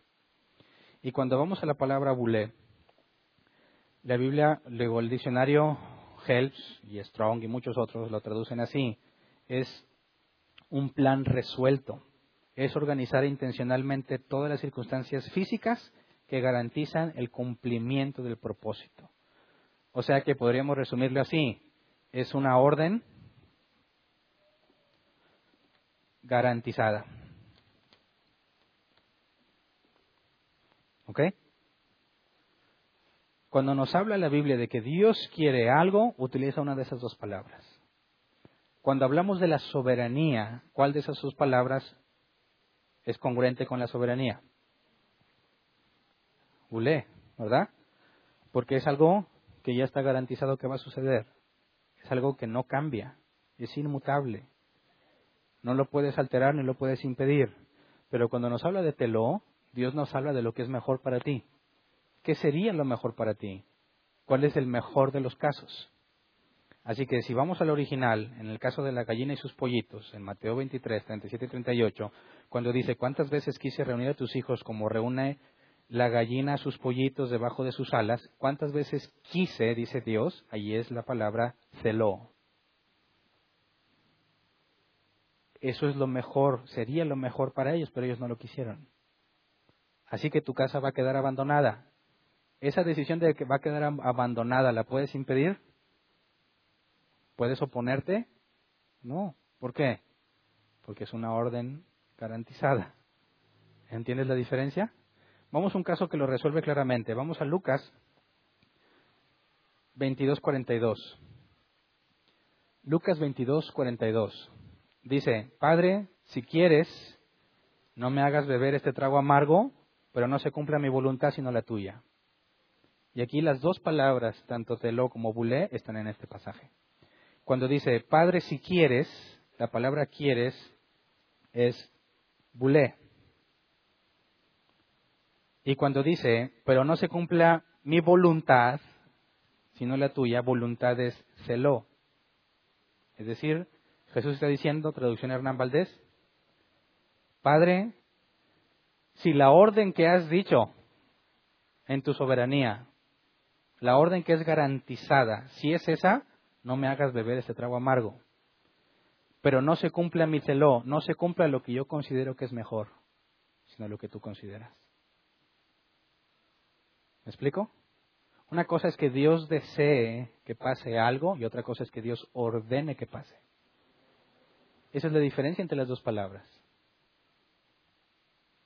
Dice Dios, no quiero la muerte del impío. Está hablando de Teló. La mejor opción es que no se muera. Pero lo que Él ha ordenado es distinto. ¿Me explico? Así que cuando leemos pasajes que parece que Dios depende de la decisión que alguien más vaya a tomar, hay que irnos al original y encontrar de qué palabra nos está hablando para no confundirnos en nuestro idioma. Porque si leyéramos el griego koiné, no habría ningún problema. Nadie se quejaría, nadie diría Dios no es omnipotente, mira esos pasajes. No, porque es claro en el griego una diferencia entre esas dos palabras. Pero nuestro idioma está muy complejo porque tú lo lees y no sabes cuál de las dos es. Por eso ninguna versión traducida es 100% confiable. Hay que ir al original. Ya después vemos cuántas variantes de original hay y todo eso, ¿verdad? Pero hasta ahorita entonces no hay ningún conflicto con que Dios diga que quiso reunirlos como la gallina sus pollitos, porque esa era la mejor oferta. No la quisieron, va a pasar lo que yo había ordenado. Tu casa va a ser destruida. Son dos cosas separadas. Ahora, la forma en la que podemos conocer estas palabras sin, tener que aprenderte tanto el griego, hay una forma de eh, explicarlas con palabras simples podríamos hablar de su eh, voluntad decretiva. ¿Qué color uso este? Esta es la voluntad decretiva o secreta. Decretiva porque es algo que Dios ordenó desde antes, ¿ok? Secreta desde nuestra perspectiva no la conoces. ¿Me explico? Te pasa algo ahorita y dices, ¿por qué me pasa esto? Espérame. La voluntad de Dios, lo que Él ha ordenado, lo que está garantizado es secreto para nosotros. La palabra celo es la que se denomina en ese mismo sentido. A ver, me pusieron una marca que no me pasará. Acá está la marca. Preceptiva o revelada. Por ejemplo, no matarás. Hay gente que ha matado, ¿verdad? Oye, pero no era la voluntad de Dios que no mataras. Ah, sí, en este sentido. Es un precepto, tú lo puedes quebrar. Dios te dice, lo mejor es que no mates a nadie, ¿sí o no? Eso es lo mejor. Ahora, si tú lo quieres hacer, Él lo va a permitir. Depende, ¿verdad? De cuál es su voluntad y es revelada porque todos la conocemos. Todos saben que no debe de hacer eso, todos saben que no debe robar. Sin embargo, puedes robar. Pero la voluntad decretiva nadie lo conoce. Por eso es muy importante para enfrentar este problema. Bueno, déjame darte un pasaje donde encontramos por qué es revelada o, o secreta. Vamos a Deuteronomio 29, 29. Deuteronomio 29, 29. Dice, lo secreto le pertenece al Señor nuestro Dios pero lo revelado nos pertenece a nosotros y a nuestros hijos para siempre para que obedezcamos todas las palabras de esta ley.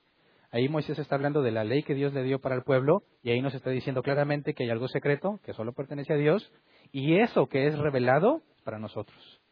Y aquí viene la división, ¿verdad? Entendemos cuál es la voluntad secreta y cuál es la voluntad revelada.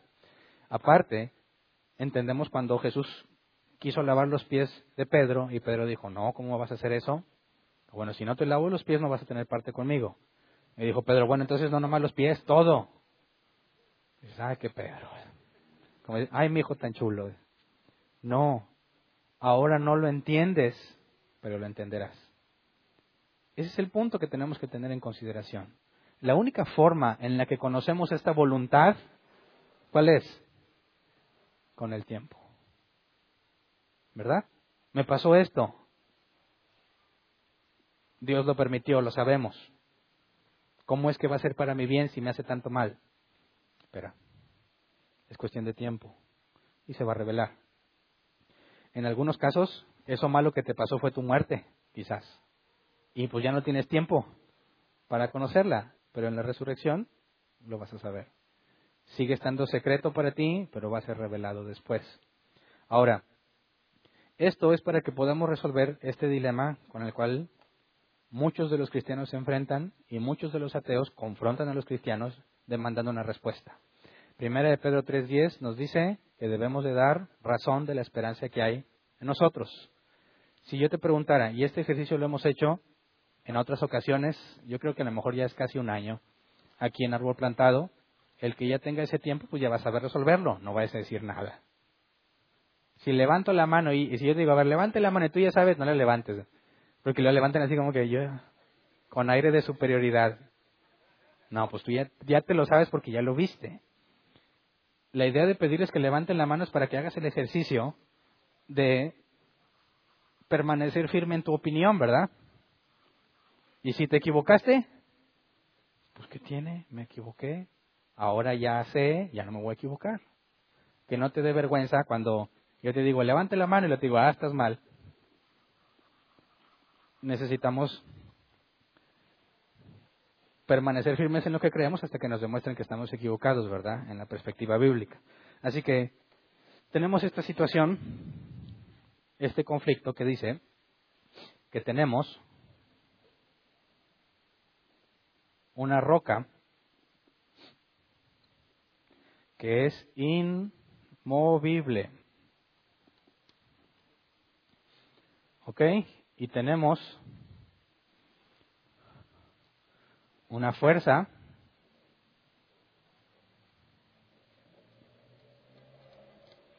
que es irresistible.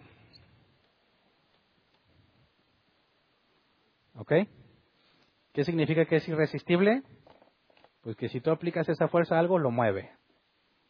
¿Y qué significa que una roca es inmovible? Que con nada la mueves, ¿verdad? Ahora, ¿pueden existir al mismo tiempo una fuerza irresistible y una piedra inmovible? ¿Sí o no? Dices, a ver, pensemos. Tengo mi piedra inmovible, ¿verdad? Ok. Le pongo la fuerza irresistible. ¿Qué va a pasar con la piedra? Si se mueve, ya no es inmovible, ¿verdad? Ok.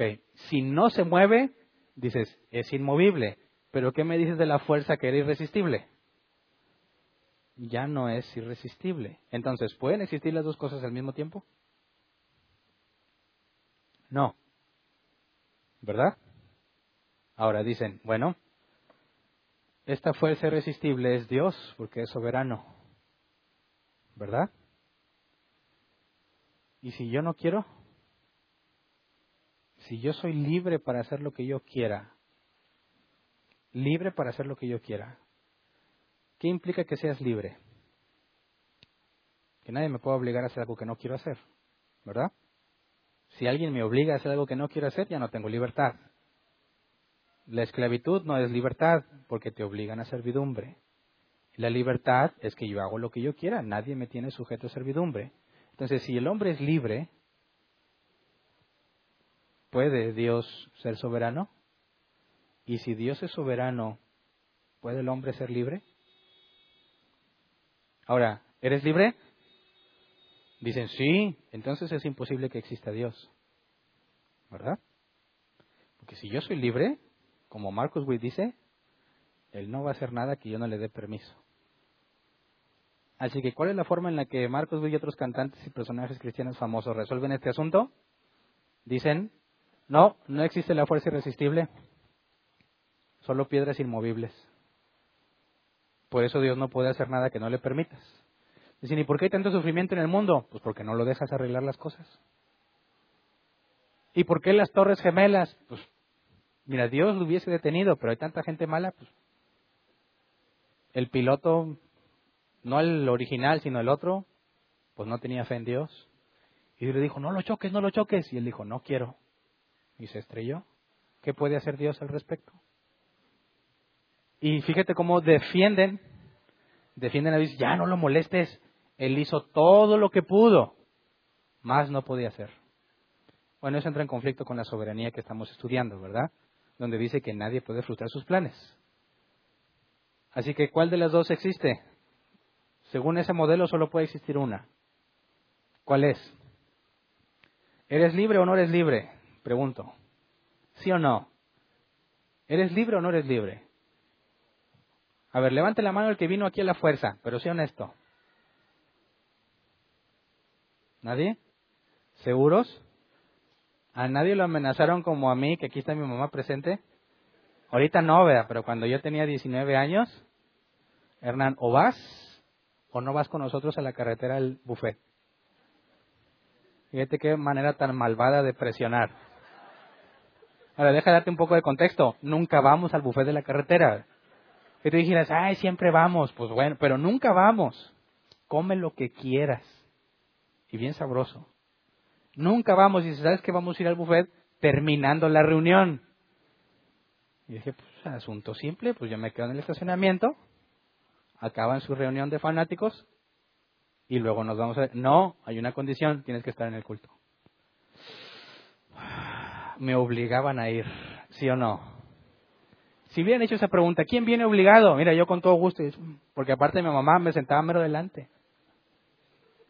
Entonces, en aquella iglesia decían, a ver, dancen. Y te están viendo, ¿verdad? No danzo. Canta. No canto. Alza tus manos. No las levanto. O veo como que no se sueltan. Sí, me lo estaba diciendo a mí, que ahí estoy en su cara. Y era una lucha constante con el de la alabanza. No, no voy a hacer lo que... ¿Por qué voy a hacer lo que tú dices? Yo no soy fanático como ustedes. Si bien dicho, ¿quién viene aquí forzado? Yo he dicho, a mí me traen en contra de mi voluntad. No soy libre de ir al buffet. Tengo que cumplir una serie de requisitos siniestros que me quieren lavar el cerebro para que pueda disfrutar de un sabroso buffet. Así que no soy libre. ¿Tengo la razón o no? ¿Sí o no? Hay que entender cómo es que decidimos lo que decidimos, ¿no crees? ¿Eres libre o no? ¿Qué dice la Biblia? ¿Tienes libertad o no tienes libertad? Sí tienes libertad. Quise juntarte como la gallina de sus polluelos, no quisiste, ¿verdad? Ahora, vamos a uno más, Romanos 1.28. Además, como estimaron que no valía la pena tomar en cuenta el conocimiento de Dios, Él a su vez los entregó a la depravación mental para que hicieran lo que no debían hacer. O sea, no quisiste tomar en cuenta a Dios, está bien. Tuviste la opción de elegir, ¿verdad? Ahora, si realmente hay una fuerza irresistible, como vimos en la Biblia, porque esta es la parte que la Biblia dice, ¿verdad? Dios es irresistible, no hay forma de que lo puedas controlar, no lo puedes evitar dicen, pongamos un ejemplo para tratar de llevarlo a un absurdo. Si vas a un restaurante de carne asada, estamos acá en el norte, entras al lugar y tienes tres platillos. Puedes pedir tibón, cirlón o arrachera.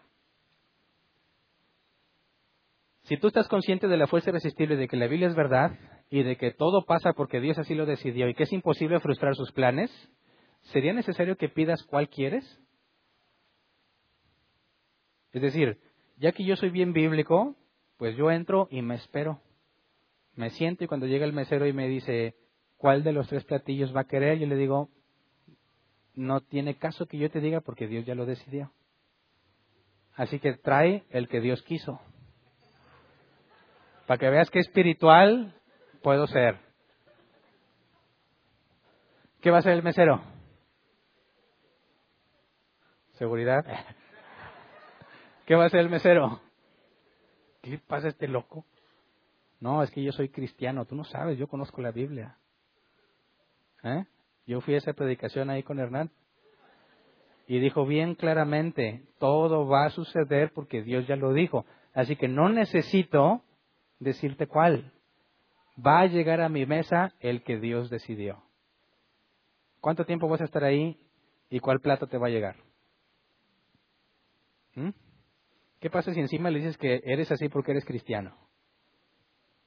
Ya le diste en la torre al cristianismo en la perspectiva de muchos, ¿verdad? ¿Qué va a pasar? ¿Me van a servir un plato o simplemente me van a ignorar? Porque si yo les digo, tráeme el que Dios quiso y les digo, pague, pues ahí Dios se lo pague, ¿verdad? Porque fue Dios quien me trajo el plato. No van a correr el riesgo. Bueno, ¿qué hacemos en ese entonces? ¿Qué se requiere para que tengas uno de los tres platos? Que digas cuál. Dices, entonces no está sucediendo lo que Dios dijo, sino lo que yo elegí. Pero la Biblia dice que cuando tú digas, tráeme rachera, Dios va a decir, eso es lo que yo había dicho. Es, ah.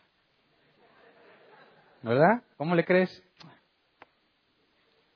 ¿Cómo, ¿Cómo le explicas eso a un ateo? O sea, no, es que eso es lo que Dios quería. ¿Cuál? Yo le puse este ejemplo y no lo respondí. A ver, ¿soy libre o no soy libre? ¿Yo puedo decidir soltar este marcador o no? Si lo suelto, ¿lo decidí yo o ya estaba previsto desde antes de la fundación del mundo? A ver, pongamos el ejemplo. ¿Fui yo o fue Dios?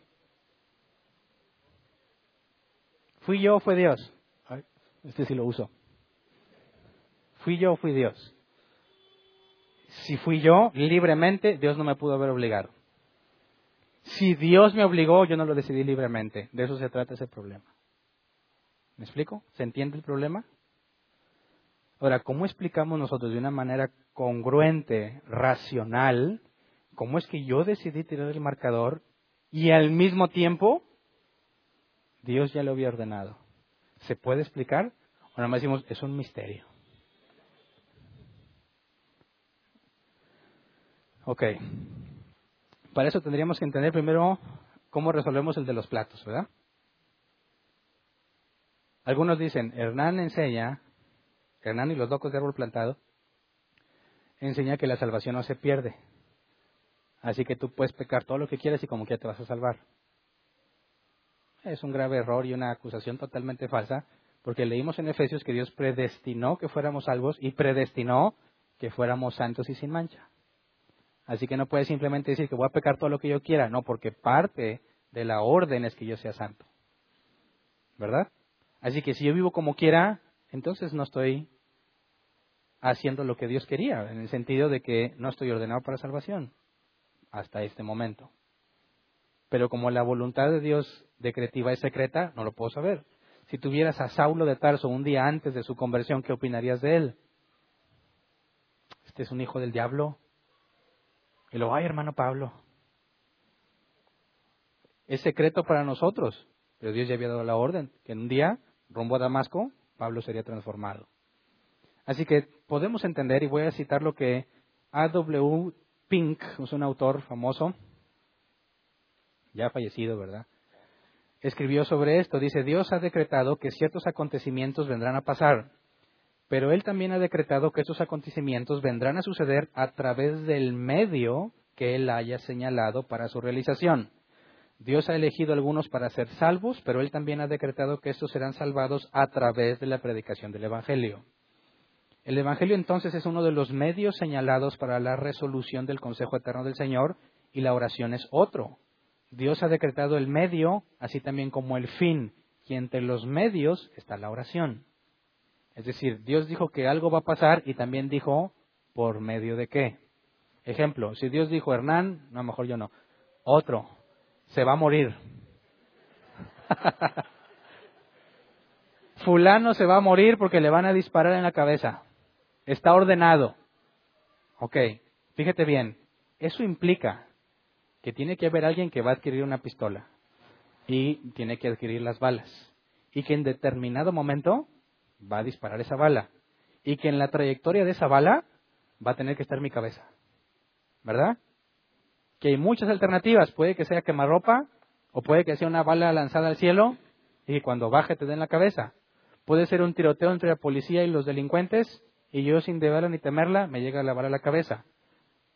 No puedo saber exactamente cómo va a pasar. Dios ya decretó que así va a ser y ya decretó cómo, pero yo no sé. Lo único que sí sé es que soy inmortal mientras esa bala no se dispare. ¿Verdad? Ah, entonces me tiro de un puente ahorita, que al cabo no es la bala. Espérame, la voluntad es secreta y yo no sé qué es por medio de una bala. ¿Me explico? ¿Sí se entiende? El medio que Dios ordenó es la forma en la que se va a cumplir. Cuando vimos el caso del rey Ciro de Persia, Dios dio el edicto para que se cumpliera la profecía. ¿Cuál fue el medio? El rey. ¿Ese rey era de siervo de Dios? Nada que ver. Ese rey destruyó el pueblo de Dios. Y Dios lo usó. Mientras Dios no usara al rey de Ciro, mientras Ciro no llegara a ser rey, mientras Ciro no hubiera conquistado a todos esos pueblos que conquistó, no hubiese podido dar el decreto. Ahora, cuando yo me siento en un lugar y hay tres platillos y Dios ya sabe cuál voy a elegir, ¿quién es el medio? En ese caso, yo. Entonces, ¿cómo decido yo? ¿Cómo es que tomo una decisión? Eso es muy importante entenderlo. Fíjate bien, vamos a poner de acuerdo qué es lo que nos hace libres. Te voy a proponer esto. Yo soy libre si decido actuar según mi circunstancia que se me presente. Es decir, si alguien se para de repente y me dice, Hernán, regálame tu teléfono, voy a decir, ah, ¿por qué? Si fueran cristianos te va a decir, Dios me dijo. Y voy a decir, ah, pues que me diga a mí. ¿Verdad?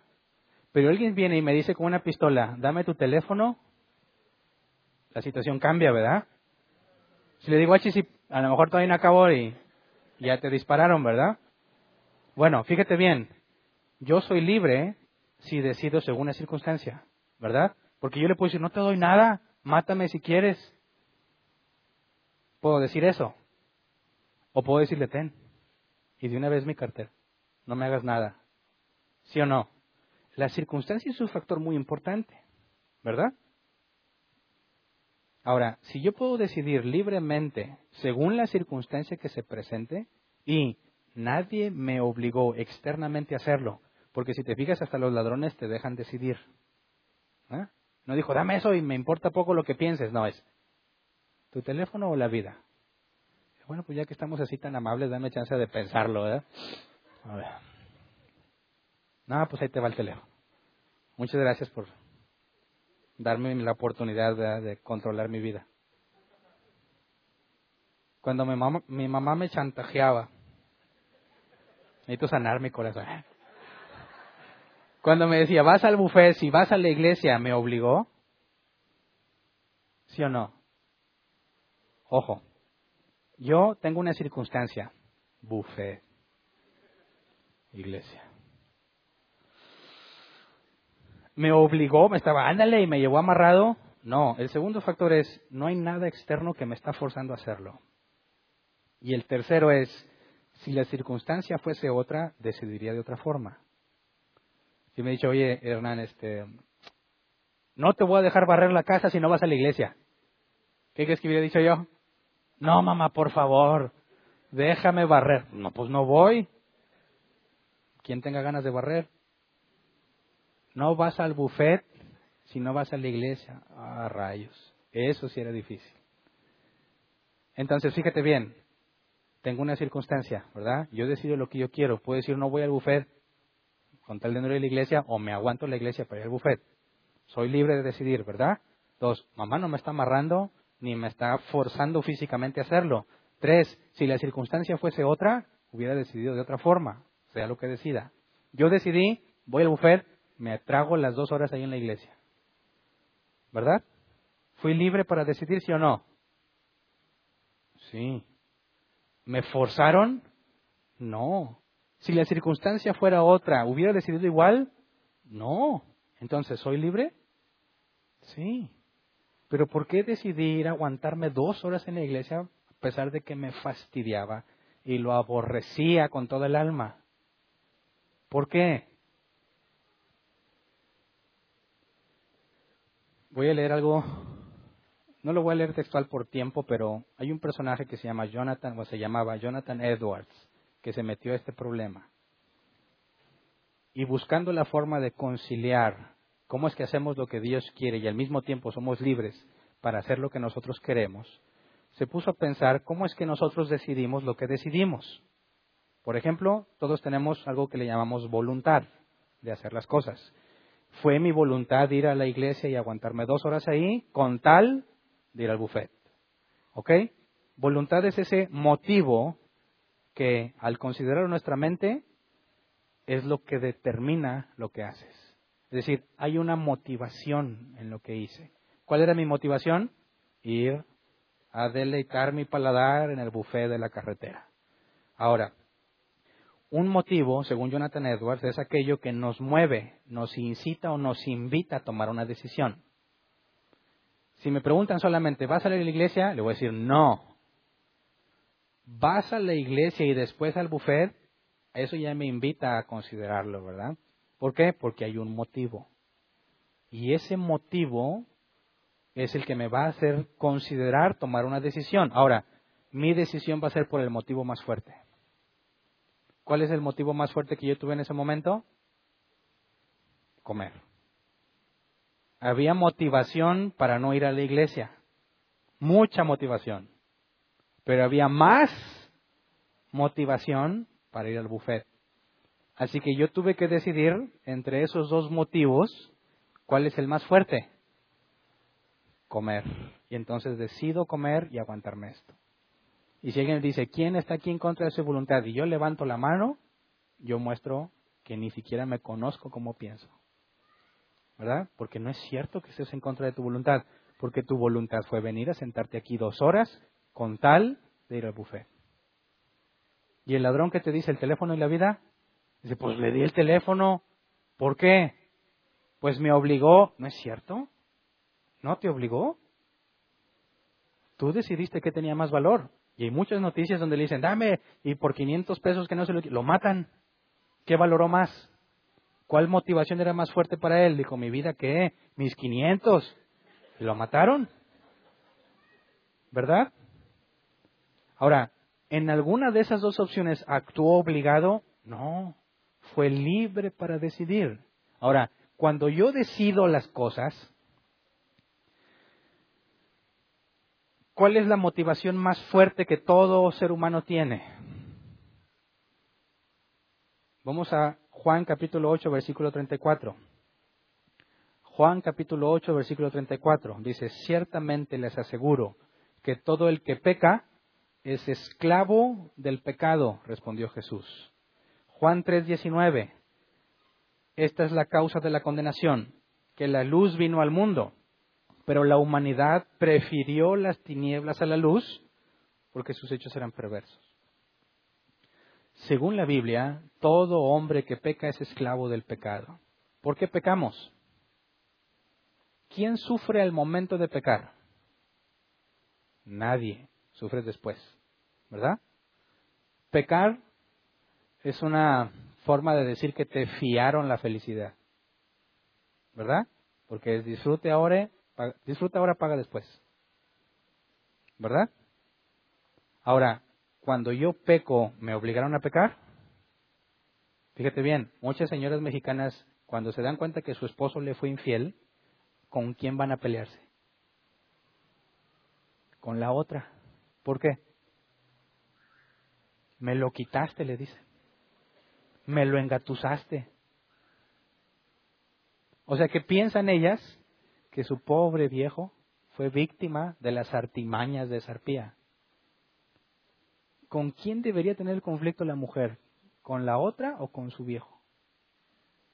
¿Con el viejo? No, pues que estaba muy bonito. ¿Y qué? Es que me mandaba mails. ¿Y qué? Es que se me insinuaba. ¿Y qué? A fin de cuentas tú decidiste lo que más te gustaba. ¿Verdad? Entonces, cuando la Biblia dice que eres esclavo del pecado es porque es tan placentero hacer lo malo que cuando se te presenta la decisión, ¿qué vas a escoger? Cuando hablamos de esclavitud al pecado, habla de que ese deseo de pecar es tan intenso que no lo puedes evitar. ¿Me explico? Ahora, se te propone, le entras a este negocio, te llevas tanto. No, ¿qué pasó? Soy cristiano. Yo no hago esas cosas. Bueno, no te voy a dar mil, te voy a dar diez mil. No, no, a mí no me compres. Cien mil.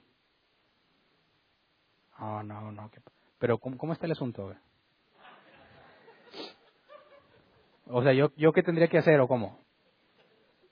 No, pues tú casi no vas a hacer nada, casi nada. No, pues tú nomás no dices nada. Y si me preguntan, pues si te preguntas, dices, pues si no, no dices nada. Ah, pues no. Un millón. Pero no, Yo no digo nada. Y si me preguntan, digo. ¿Sí? Órale, va, un millón. ¿Por qué decidiste? ¿Por qué los mil pesos no te interesaban y querías mantener tu integridad? ¿Por qué conforme fue más el dinero, tu nivel de integridad fue bajando? Y estuviste dispuesto a intercambiarla por tu motivación. ¿Verdad? Porque dices, mira, a fin de cuentas yo no voy a hacer nada malo y nomás no voy a decir nada. Y si me dicen, digo, no estar haciendo nada malo. No me voy a esconder cuando digan, tú sabes, sí sé. ¿Y por qué no dijiste? Ahí está el problema, ¿verdad? Pues no me preguntaste. Y así algunos en su lógica tratan de excusarse. Pues no me di no, no, espérame. Tienes que entender que todo ser humano decide en base a su motivación más fuerte. Y la Biblia es clara que si se te ofrece la justicia y tienes la oportunidad de hacer el mal, es obvio lo que vas a decidir, porque la justicia no es placentera. Dime después de que digas, ni un millón, no, nada, y te vas. ¿Qué vas a sentir cuando te vas? ¿Qué vas a sentir? Dices, ay, un millón. Y luego llega y te llegan las deudas. No tendrías deudas si tuviera el millón. Agarras el teléfono y se te inhibe. Mugre teléfono. No tendría este teléfono si tuviera un millón. Y muchos van a decir, oye, ya sé que había dicho que no, pero mira, ya lo puse en oración. Y van a tratar de renegociar. ¿Por qué? Porque es imposible para nosotros, en este cuerpo es imposible que el pecado deje de ser atractivo. Ahora, tenemos un cambio. En el nuevo nacimiento, a los que son de Dios, se nos dice que tenemos otra naturaleza, donde puedes dominar esa motivación. Pero cuando hablas de alguien sin Dios, por eso dice, eso es esclavo del pecado, va a decidir lo que mejor le parezca. Indistintamente si está de acuerdo con lo que Dios dice o no. Así que fíjate bien, no estoy diciendo que los que no creen en Dios son los más malvados que hay. No. Hay gente que se dice cristiana que hace cosas peores, mucho peores que los que se dicen ateos. ¿Verdad? Lo que estoy diciendo es que la Biblia es clara en que siempre el ser humano va a decidir lo que más le motiva. ¿Ok? Ahora, pongamos este asunto y siempre ponen ejemplos muy emocionales. Imagínate que tú estás viendo que están robando a alguien o que van a violar a una muchacha y tú vas pasando por ahí, eres padre de familia, tienes, no sé, deja ponértela difícil, tienes cinco o seis hijos de escasos recursos, tú eres el sostén de tu casa. Vas pasando por ahí y ves que dos tipos tratan de violarla. A cómo está la situación, ¿qué tanta probabilidad de que esos tipos estén armados? Ahora, tú sabes que lo correcto sería tratar de impedir la violación. ¿Lo vas a impedir? Honestamente. Ahora, cuando vayas pasando y te des cuenta, en un instante, tu cerebro analiza un montón de opciones y busca cuál es la motivación más fuerte, cuál es, cuál es, cuál es, cuál es, cuál es. Y te va a pasar la mente tus hijos, te va a pasar la mente tu esposa, porque imagínate que me meto y salgo mal y va a decir, ¿por qué te metes tú de? Voy a hacer muchos problemas, ¿qué tal si me matan? Y algunos que todavía dicen más espirituales, ¿qué tal si eso es lo predestinado por Dios para ella? Y en ese parece mucho tiempo, pero fue un instante, decides qué es más importante para ti. Y algunos se van a ir y van a decir, yo no vi nada. Y si, oye, ¿tú viste algo? No vi nada. No, porque ya sé cómo son las noticias. Tú dices algo y luego la policía está involucrada y ya saben que tú fuiste y te buscan a tu casa. Yo no vi nada, yo no sé nada, no escuché nada, es más, ni estuve. Pero va a haber otros que van a, se van a meter y va a decir, mi vida, ¿qué? Tengo que hacer lo correcto. ¿Verdad? Es una situación muy difícil y una decisión muy difícil. Y vas a tener que decidir según tu motivación más fuerte. Pero espérame, ¿qué pasa si no lo detuviste y pudiste hacerlo? ¿Eres culpable? A ver, pongamos otra situación. En ese mismo caso, están violando a la mujer. Tú quisiste meter, te agarraron, te amarraron y ya no pudiste moverte. No pudiste detenerlo. ¿Eres culpable? No, físicamente fue incapaz de hacerlo, no me dejaron moverme. Pero en el primer caso, donde nadie te estaba amarrando, pudiste haberle hecho, tuviste la capacidad moral de hacerlo. pero no quisiste hacerlo.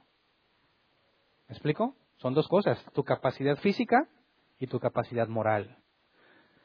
Todos los hombres tenemos capacidad física para hacer el bien, ¿sí o no? ¿Sí o no? Sí, todos tenemos capacidad física para hacer el bien, pero no lo hacemos. ¿Por qué? Porque no nos motiva. Hay una motivación más fuerte. Así que moralmente, según la Biblia, eres incapaz de hacer el bien. ¿Por qué? Porque tu motivación es de continuo el mal. ¿A qué me refiero con mal? La propia satisfacción. No, pero una madre que muere por sus hijos, sí, pero sigue, siguió decidiendo lo que era más valioso para ella.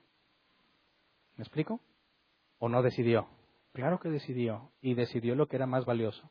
Le dijo mis hijos, y dejó que la mataran lo que sea por salvarlos, pero siguió tomando su decisión, lo que le pareció a ella mejor. Entonces, todos tenemos la capacidad física de hacer lo bueno, pero la capacidad moral no. Ahora, si Dios ha decidido pase algo y yo en ese momento que estoy en el restaurante y tengo el tibón, el silón y la rachera, Dios ya ordenó, yo no sé, Él ya ordenó que voy a terminar comiendo rachera, ¿verdad? Yo no lo sé. Yo cuando me siente y el mesero me diga qué platillo quieres, voy a tener que tomar una decisión. ¿Cuál decisión vas a tomar? ¿Cómo decides cuando te sientes en un restaurante? ¿Qué pasa si llegas y te dicen, ¿qué tal un huevito con frijoles? Tendrías que pensar, a ver, huevo y frijoles lo como todos los días.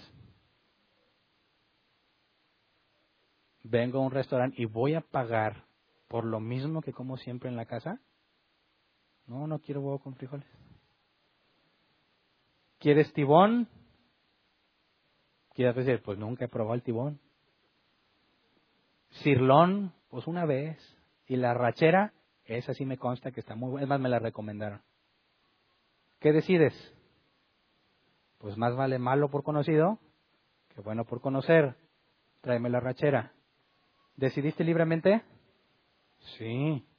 ¿Hiciste lo que Dios había ordenado? También. ¿Cómo es posible? Porque, ¿qué pasa si Dios conoce ¿qué harías en determinada circunstancia? Dios te conoce a la perfección, ¿no? Ya vimos que Él es omnisciente. No hay nada que le puedas esconder. Eso implica que Él sabe qué haces y qué harías en determinada circunstancia. Y si Él te pone una circunstancia, ¿puedes saber qué decisión vas a tomar? Claro, porque te conoce. Por eso vimos que Jesús fue crucificado por el designio de Dios por medio de hombres malvados. ¿Cómo es eso posible? Dios no hizo mal, Dios puso la circunstancia. Como el caso, quizás el caso más claro, porque tenemos más relatos, el de José. José era un niño malcriado, ¿verdad? Con una vestidura especial. A sus hermanos les cayó tan gordo que decidieron matarlo. Cuando hacen su plan para matarlo, Dios mueve a uno de los hermanos y dice, no lo mates, mejor véndelo. En ese momento va pasando una caravana que compra esclavos y los va a vender. Qué casualidad, ¿verdad?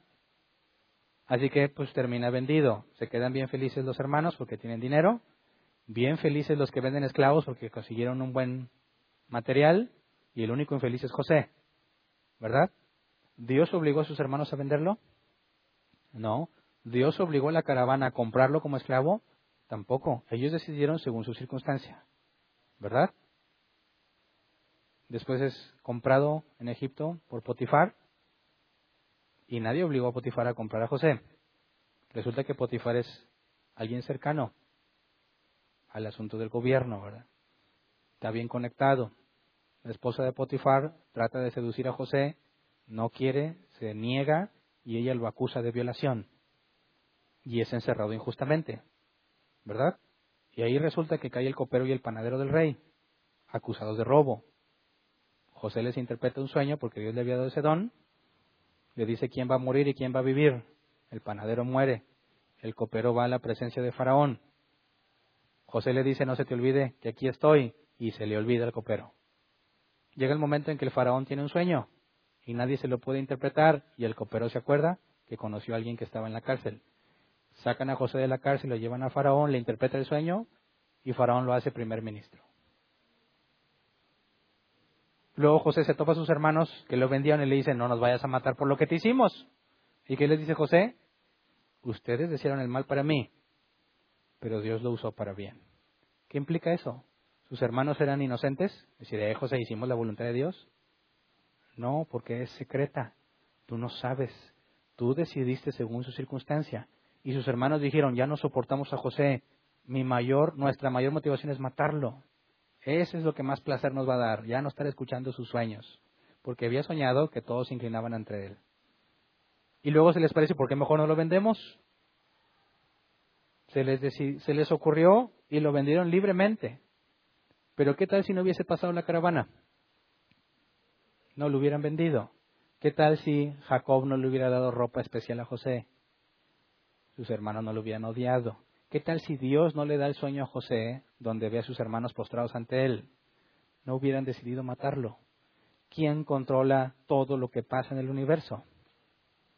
Dios. Y ellos, según su circunstancia, decidieron libremente, no fueron obligados. Y si la circunstancia fuese otra, hubieran decidido otra cosa que son las tres condiciones que acordamos que deben de pasar para que alguien sea libre. ¿Verdad? Así que cuando Dios controla la circunstancia, conociéndote a la perfección, no porque vio el futuro, porque te conoce, sabe qué decisión vas a tomar porque Él te puso esa circunstancia.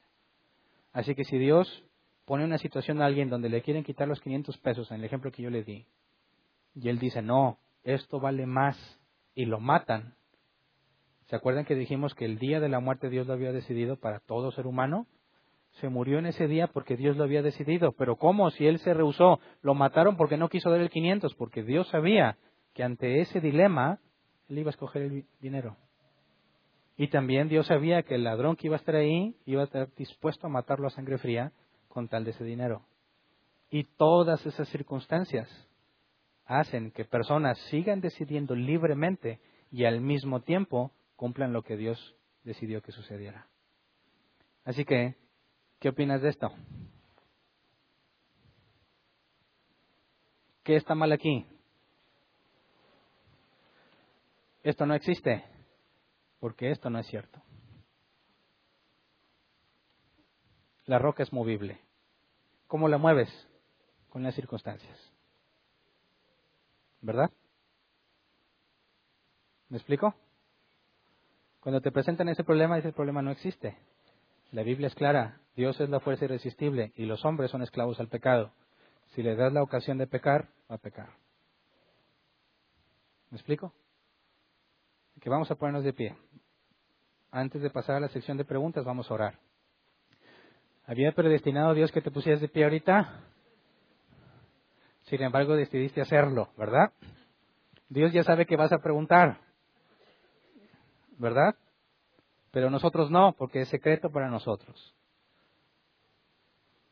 Así que pidamos esto, porque más adelante lo vamos a analizar, pero quisiera que te lo llevaras en la mente.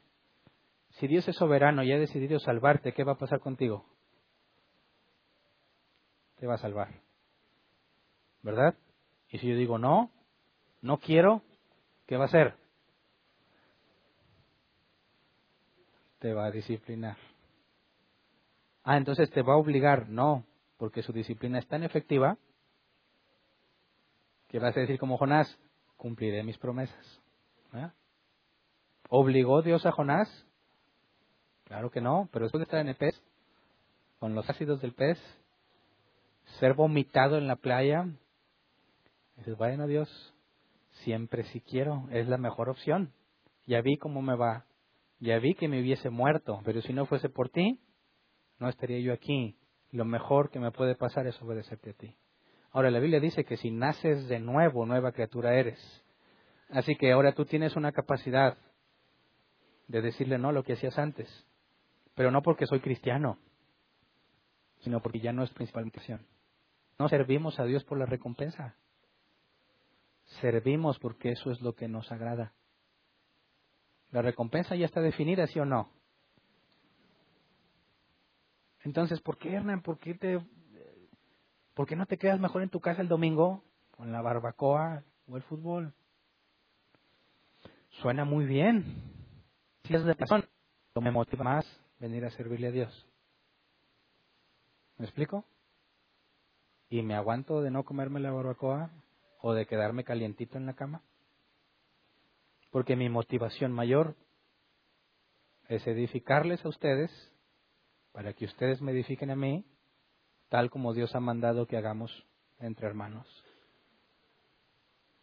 Así que pidámosle a Dios esto, que nos haga conscientes en todo momento de quiénes somos, que cuando pequemos tengamos claro que si llegué a pecar es porque Dios lo permitió y se lo permitió y sufro por ese pecado es porque algo bueno viene después de eso. Quizás no lo puedo comprender ahorita, lo voy a comprender después. El punto es que no tienes por qué echarle la culpa a Satanás, ¿verdad? Porque cuando te tentó, a fin de cuentas, el que decidió fuiste tú. Por eso, por cuanto me conozco, dice el apóstol Pablo a Timoteo, huye de las pasiones. Dios sabe en cada uno de nosotros que si ya te hubiesen ofrecido eso que tanto anhelas, que es contrario a la palabra, ya no estarías aquí. ¿Verdad? Así que hay mucho que agradecer. Vamos a orar, Señor. Gracias por tus misericordias. Gracias porque muchas veces, Padre, hemos tenido el deseo de pecar, pero no se ha encontrado, no pudimos encontrar la circunstancia. Gracias Dios porque en momentos de debilidad estuvimos dispuestos a hacer lo malo y tú no nos pusiste en la circunstancia para hacerlo. También te damos gracias porque cuando pensábamos que éramos fuertes y que podíamos simplemente dejar de pecar, tú permitiste que pecáramos para que nos diéramos cuenta que dependemos de ti. Gracias por todas las veces que dejaste que tropezáramos para que aprendiéramos a humillarnos y ver realmente quiénes somos, para no pensar más de nosotros mismos, para poder comprender a nuestros hermanos que caen, para no sentirnos superiores a ellos porque yo estoy sujeto a las mismas pasiones. Señor, gracias por todas las veces que has permitido el dolor en nuestras vidas, porque ese dolor nos llevó a ser lo que ahora somos. Muchos de nosotros no te conoceríamos si no hubieses permitido dolor en nuestras vidas. Muchos de nosotros no estaríamos aquí si no nos hubieras permitido caer hace tiempo para que viéramos la terrible consecuencia que implica vivir alejado de tus estatutos, de tu servicio, del servicio a ti, Señor. Gracias porque nos has permitido experimentar que realmente vale la pena, Señor, estar contigo, no por el beneficio, sino por el placer de sabernos usados por ti. Gracias por todas aquellas veces que nos has usado para hablarle a alguien, que alguien entendió algo de la escritura porque nos usaste porque ya nos habías hecho entender a nosotros, ya nos habías puesto a prueba a nosotros. Y todo eso que nos pasó fue útil para que alguien más aprendiera. Gracias, porque ese placer es incomparable. Gracias porque podemos confiar en ti, que si tú eres soberano y has ordenado que yo sea santo y sin mancha y que esté contigo por la eternidad, no habrá poder humano en toda la creación que lo impida. Gracias porque las veces que caí, Señor, y pensé que te había defraudado, no fue así porque tú ya sabías desde antes que lo permitirías y aún así me amaste. Gracias, Padre, porque no depende de mí, porque si fuese por mis buenas acciones hace mucho que estaría totalmente perdido. Gracias porque no me amas por lo bueno que hay en mí, porque si no me odiarías todo momento del día. Señor, Gracias por tu infinito amor. Gracias por la misericordia que has tenido con nosotros. Concédenos, Padre, estar conscientes siempre de tu soberanía.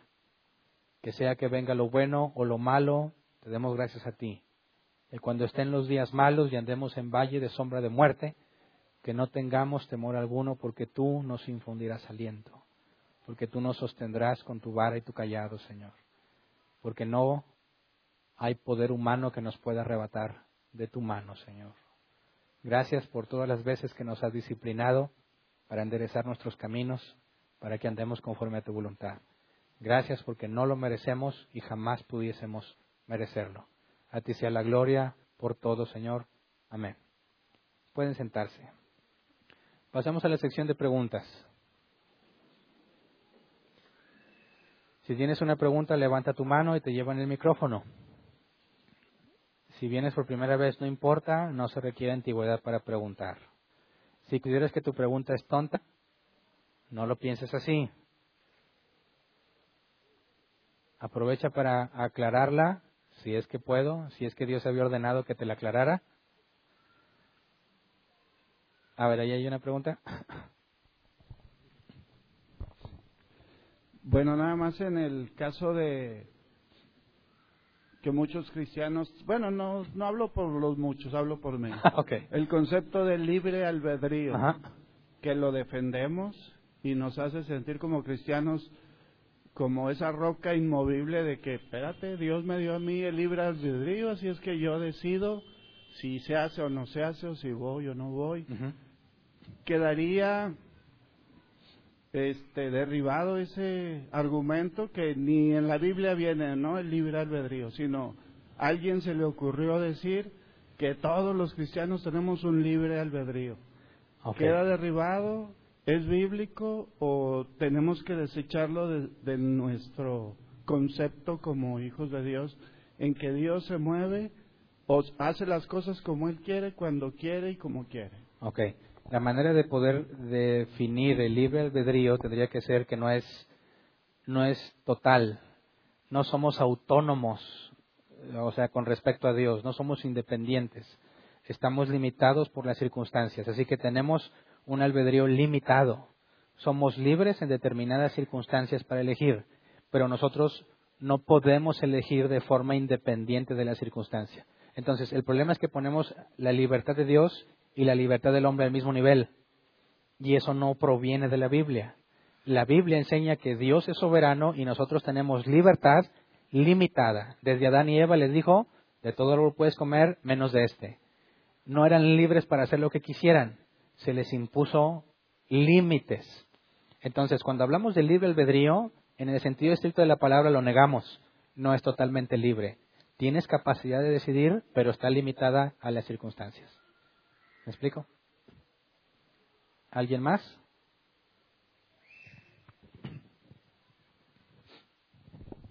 Bueno, ah, buenas tardes, Hernán. Buenas tardes. Eh, para entender un poquito el cómo se, el- se manifiesta la maldad, porque vemos ahorita de que en la palabra dice, bueno, sobre todo por el versículo de, de Juan, el, el de donde, donde sabemos que la maldad, eh, bueno, no es cierto, perdóname. En el, el caso de Judas, cuando dice que Judas, pues para eso nació, para perderse, podemos entender que la maldad pues proviene de él, ¿verdad? Sus malos pensamientos. Pero también dice que Satanás entró en él. Entonces, ahí quien realmente hizo la voluntad o esa mala decisión, ¿quién tomó esa mala decisión? ¿Judas porque nació para perderse o porque Satanás entró en él y vamos entendiendo entonces que Satanás no hace nada malo o cómo se, ah, cómo se, se manifestó ahí en la maldad en ese versículo? Ok, la Biblia explica que Satanás es un ser malvado, ¿verdad? El hombre también, sujeto a sus propias pasiones, ¿verdad? Ah, caray, espero que no haya sido grave el golpe. Entonces, tenemos a Satanás que es malvado y Judas, en su naturaleza humana, va a escoger lo que le parece mejor siempre. Eso está sujeto al pecado.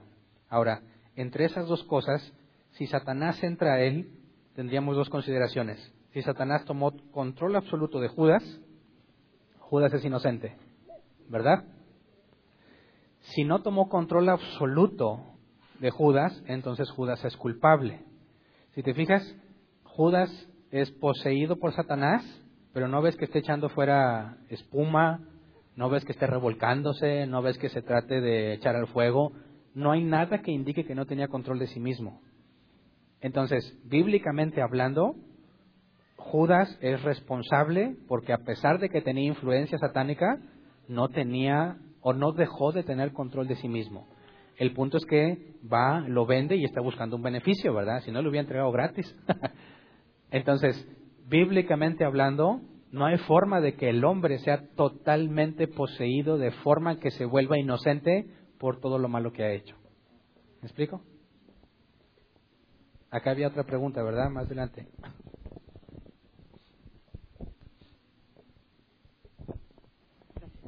Buenos días. Cuando tú vas a un hospital y te piden que ores por una persona, oras para que Dios haga su voluntad. Pero ¿qué pasa con las personas que están diciendo que Dios hizo lo mejor para sus vidas? Que si morir era lo mejor para él, o el vivir era lo mejor para él, o estar entubado es lo mejor para él. ¿Cómo, Pues- ¿cómo contrastas eso? Eh, es que habría que entender la oración como un medio. Es decir, si hay alguien enfermo y te piden que ores por él, ¿qué le contestarías? Dirías, no, no te preocupes si te mueres o no, eso ya está decidido. O, digo, porque hay muchos cristianos que llevan a ese a un extremo, ¿verdad? Dicen, pues ¿para qué oro, verdad? Pues, si me voy a morir, pues que me muera ya. O si te vas a morir, pues de una vez muérete. Y si no, y si sobrevives, pues la voluntad de Dios. Es decir, sale sobrando si yo oro o no. Es que yo antes oraba diciendo, no, pues vamos a orar para que Dios haga algo. Antes. Bueno, ese es un ahora error, ¿verdad? ahora que sé que lo que digo, vamos a, hacer, vamos a orar para que Dios nos prepare para lo que Él quiere hacer. Ah, es que el punto es, yo puedo orar por si ese es el medio que Dios eligió para sanarlo. Pero en ninguna manera tengo la certeza, a menos que Dios te haya dicho con anticipación, ve, como en el caso de Ananías con Saulo, ve y ora por él, y pues Saulo estaba enfermo y cuando llega en el día del Señor te sana, ¿verdad? Entonces, ahí ves que lo están haciendo porque Dios les dijo, no a ver si Dios lo hace. Nuestra perspectiva bíblica ante la soberanía es porque si Dios no me ha persuadido a mí de nada, pues entonces yo oro por si acaso es el medio. Pero en ninguna forma le puedo prometer al enfermo que va a sanar. Y si yo oro y resulta que Dios como que ya no lo sana, o si no, pues me fal se me murió. Porque así se siente uno culpable cuando en aquel entonces orabas por alguien y se moría o no sanaba. Decías, no, pues yo no soy tan santo, mejor traigan a alguien más, más santo. No, eh, no, es- eso no es lo que determina si Dios va a hacer algo o no. Eso ya está establecido, pero nosotros no sabemos cuál es el medio que Dios eligió. Entonces oramos por si Dios determinó que ese fuera el medio. ¿Me explico? No oramos para mover a Dios. Ok.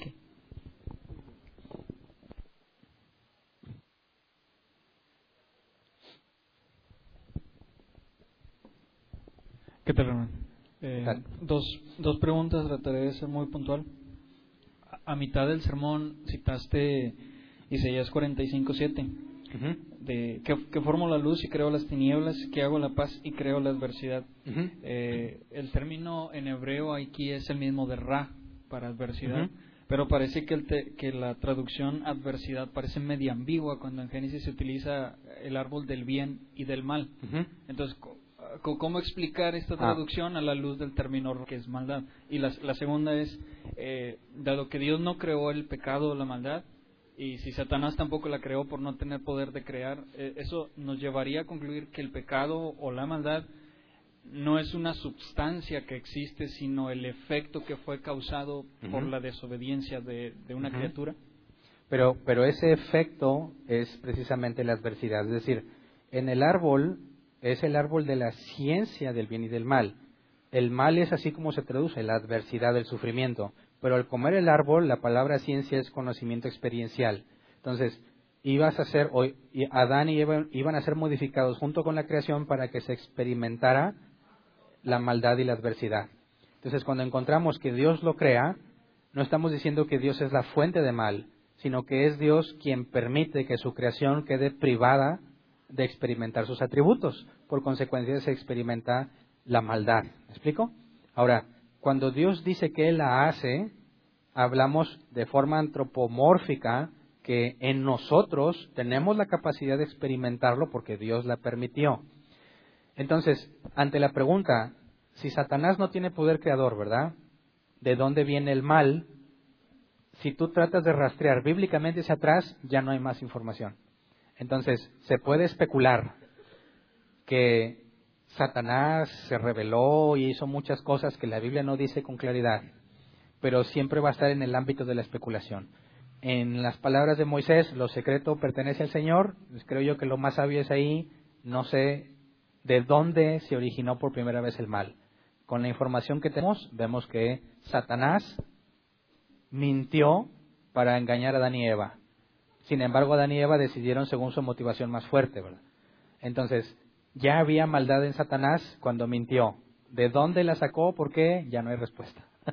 Entonces, lo claro es que Dios no es la fuente. ¿Perdón? Lo claro es que Dios no es la fuente de. Dios no es la fuente del mal. De hecho, en esa postura te vas a encontrar distintos corrientes del cristianismo, ¿verdad? En que tratan de explicar de dónde viene la maldad. Bíblicamente hablando, por lo que vimos en la Escritura, sabemos que en su creación todo viene permitido por Dios. Y hasta ahí. ¿Alguien más? Acá hay otra pregunta.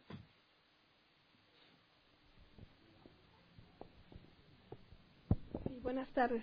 Buenas Mi tardes. duda es, si una persona está sufriendo, mm, no sé, cualquier tipo de problemas, consecuencia de sus malas decisiones, entonces ahí tenemos o dos opciones, ¿no? O que Dios lo está permitiendo para que él más adelante corrija algo, o que definitivamente esté abandonado a sus delitos y pecados, a su propia concupiscencia. ¿Cómo podríamos identificar si estamos en uno o en otro? Ah, ok. Dependiendo del nuevo nacimiento. Es decir, si hay una persona que no conoce de Dios y está sufriendo, hay dos opciones. Sufre porque Dios lo entregó a su voluntad perversa o ese es el medio que Dios va a usar para traerlo al conocimiento de Dios. No hay tercera opción, ¿verdad? Pero no podemos saber porque no hay, nunca hubo en él evidencia de un nuevo nacimiento. Ahora, si él tenía evidencia de un nuevo nacimiento, evidencia, y luego resulta que está en una situación difícil y que está sufriendo, ahí no hay ningún problema para explicarla. Porque ya sea que esté siendo disciplinado porque hizo cosas malas, bueno, las cosas malas que hizo también fueron permitidas por Dios. Así que haya hecho lo malo o no, esté sufriendo o no, cualquiera de esas cosas pasó porque Dios lo permitió. Y si él es un nacido de nuevo, porque eso significa que va a haber aprendizaje, y terminando ese proceso, va a haber una mayor imagen de Cristo en esa persona. Pero haya sido pecado o no, Dios permitió tanto el pecado como la disciplina por causa de ese pecado. ¿Me explico? Entonces, la diferencia es que se ha nacido de nuevo. Exacto. Aunque igual si no es nacido de nuevo se puede tener la esperanza de que después de que pase eso cambie. Bueno, ahí tendríamos que entrarnos en otros aspectos. Por ejemplo, nos habla de los apóstatas, que aquellos que, en el caso, de, por ejemplo, Ananías y Zafira, o Alejandro el Herrero, que eran personas que parecían cristianos y luego dieron evidencia de que no lo es, entonces no estás diciendo que Dios los está disciplinando, sino que están dando evidencia de que no eran. Por eso en el ejemplo anterior yo dije, si tienes evidencia de que eres cristiano y te está yendo mal, Dios lo permitió y Dios está tratando contigo. Pero si estás yéndote mal porque ya no tienes la evidencia de ser cristiano, pudiésemos pensar que es un caso extremo de disciplina o que hay evidencia de que no nació de nuevo. ¿Me explico? Gracias. ¿Alguien más? ¿Sí? Buenas tardes. Buenas Eh, bueno, una cosa, a mí me decía una amiga, Diana, tú no te preocupes, eh, tú haz las cosas y la voluntad de Dios se va a cumplir, quieras o no quieras. Porque yo siempre le decía, es que hay que buscar hacer la voluntad de Dios. Eh, en base a eso, ¿cómo es? Bueno, si vas a buscar hacer la voluntad de Dios, ¿de cuál voluntad estás hablando? ¿De la secreta o la revelada? Pues la revelada, ¿no? la Porque revelada, la que ya conocemos. Eso sí, si te dice que no mientas y de que no mates, me esfuerzo por cumplirla. Pero es imposible que te esfuerces por cumplir la secreta. Entonces, cuando alguien te diga, tú no te preocupes, que Dios va a hacer lo que quiere, pregúntale a cuál se refiere. ¿Verdad? Porque te dice la secreta, pues tiene razón. A fin de cuentas, no la puedes alterar. Por más que te esfuerces, va a pasar lo que Dios quiere, así que tú haces lo mejor de acuerdo a la revelada. ¿Me explico? Voy a tratar de hacer lo correcto según lo que ya sé. Lo que no sé, no tengo por qué angustiarme y queda a criterio de Dios. Entonces, esa persona que te dice tiene razón o no, dependiendo de a cuál voluntad se refiere. Ah, ok. Ok, gracias. ¿Alguien más? Acá. Gracias. Este, yo no, quería hacer una pregunta de, con respecto a, a sobre Judas. Sí. Este, porque hay una persona que, que está segura de que, que Judas eh, hizo, o sea, todo lo que hizo, lo hizo como en contra de su voluntad, como que lo hizo, eh, como que hizo un sacrificio, que él estaba consciente de que, de que eso iba a ser en beneficio de, de la humanidad y, Sí. y siempre me resalta la- los detalles de que Judas se arrepintió y que Judas este eh, del dolor tan intenso que, que él experimentó por eso llegó al, al suicidio Ah, y está consciente, él está muy seguro de que cuando vaya al cielo, Ahí lo sería la segunda persona a la que le va a preguntar que por Ajá. qué, cuánto, o sea, por qué hizo eso. Ok. Entonces, con el tema de, de hoy, eh, así, no sé, porque viene mucha información, ¿va? Pero como una forma resumida, eh, ¿qué puntos podría él analizar para, para, pues, para entender un poco mejor, ¿no? Ok, pues las palabras de Jesús, este nació para perderse. Me parece que ahí no hay más que decir al respecto, ¿no? Si alguien dice, no es que no se perdió, sino que se arrepintió, bueno, ahí está en contra de las palabras de Jesús. Si Jesús dice que, bueno, es, es malo que lo hayan entregado, pero hay de aquel que te entregó, o sea, que el que te llevó a él, Jesús fue muy claro en el destino que tendría Judas. Entonces, cualquiera que quiera especular de que se arrepintió y que lo va a ver en el cielo, el problema lo tiene no con nosotros, sino con la propia escritura ante las palabras de Cristo. Si nació para perderse, pero no se perdió, está asumiendo que Jesús mintió. Y si Jesús mintió, ya no es Dios. Y si Él no es Dios, en vano es todo lo que dice el Antiguo y el Nuevo Testamento. ¿Alguien más?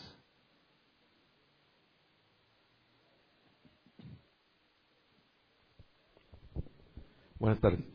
Buenas Este. En, al- en algunas iglesias eh, manejan la frase de que Dios es un caballero.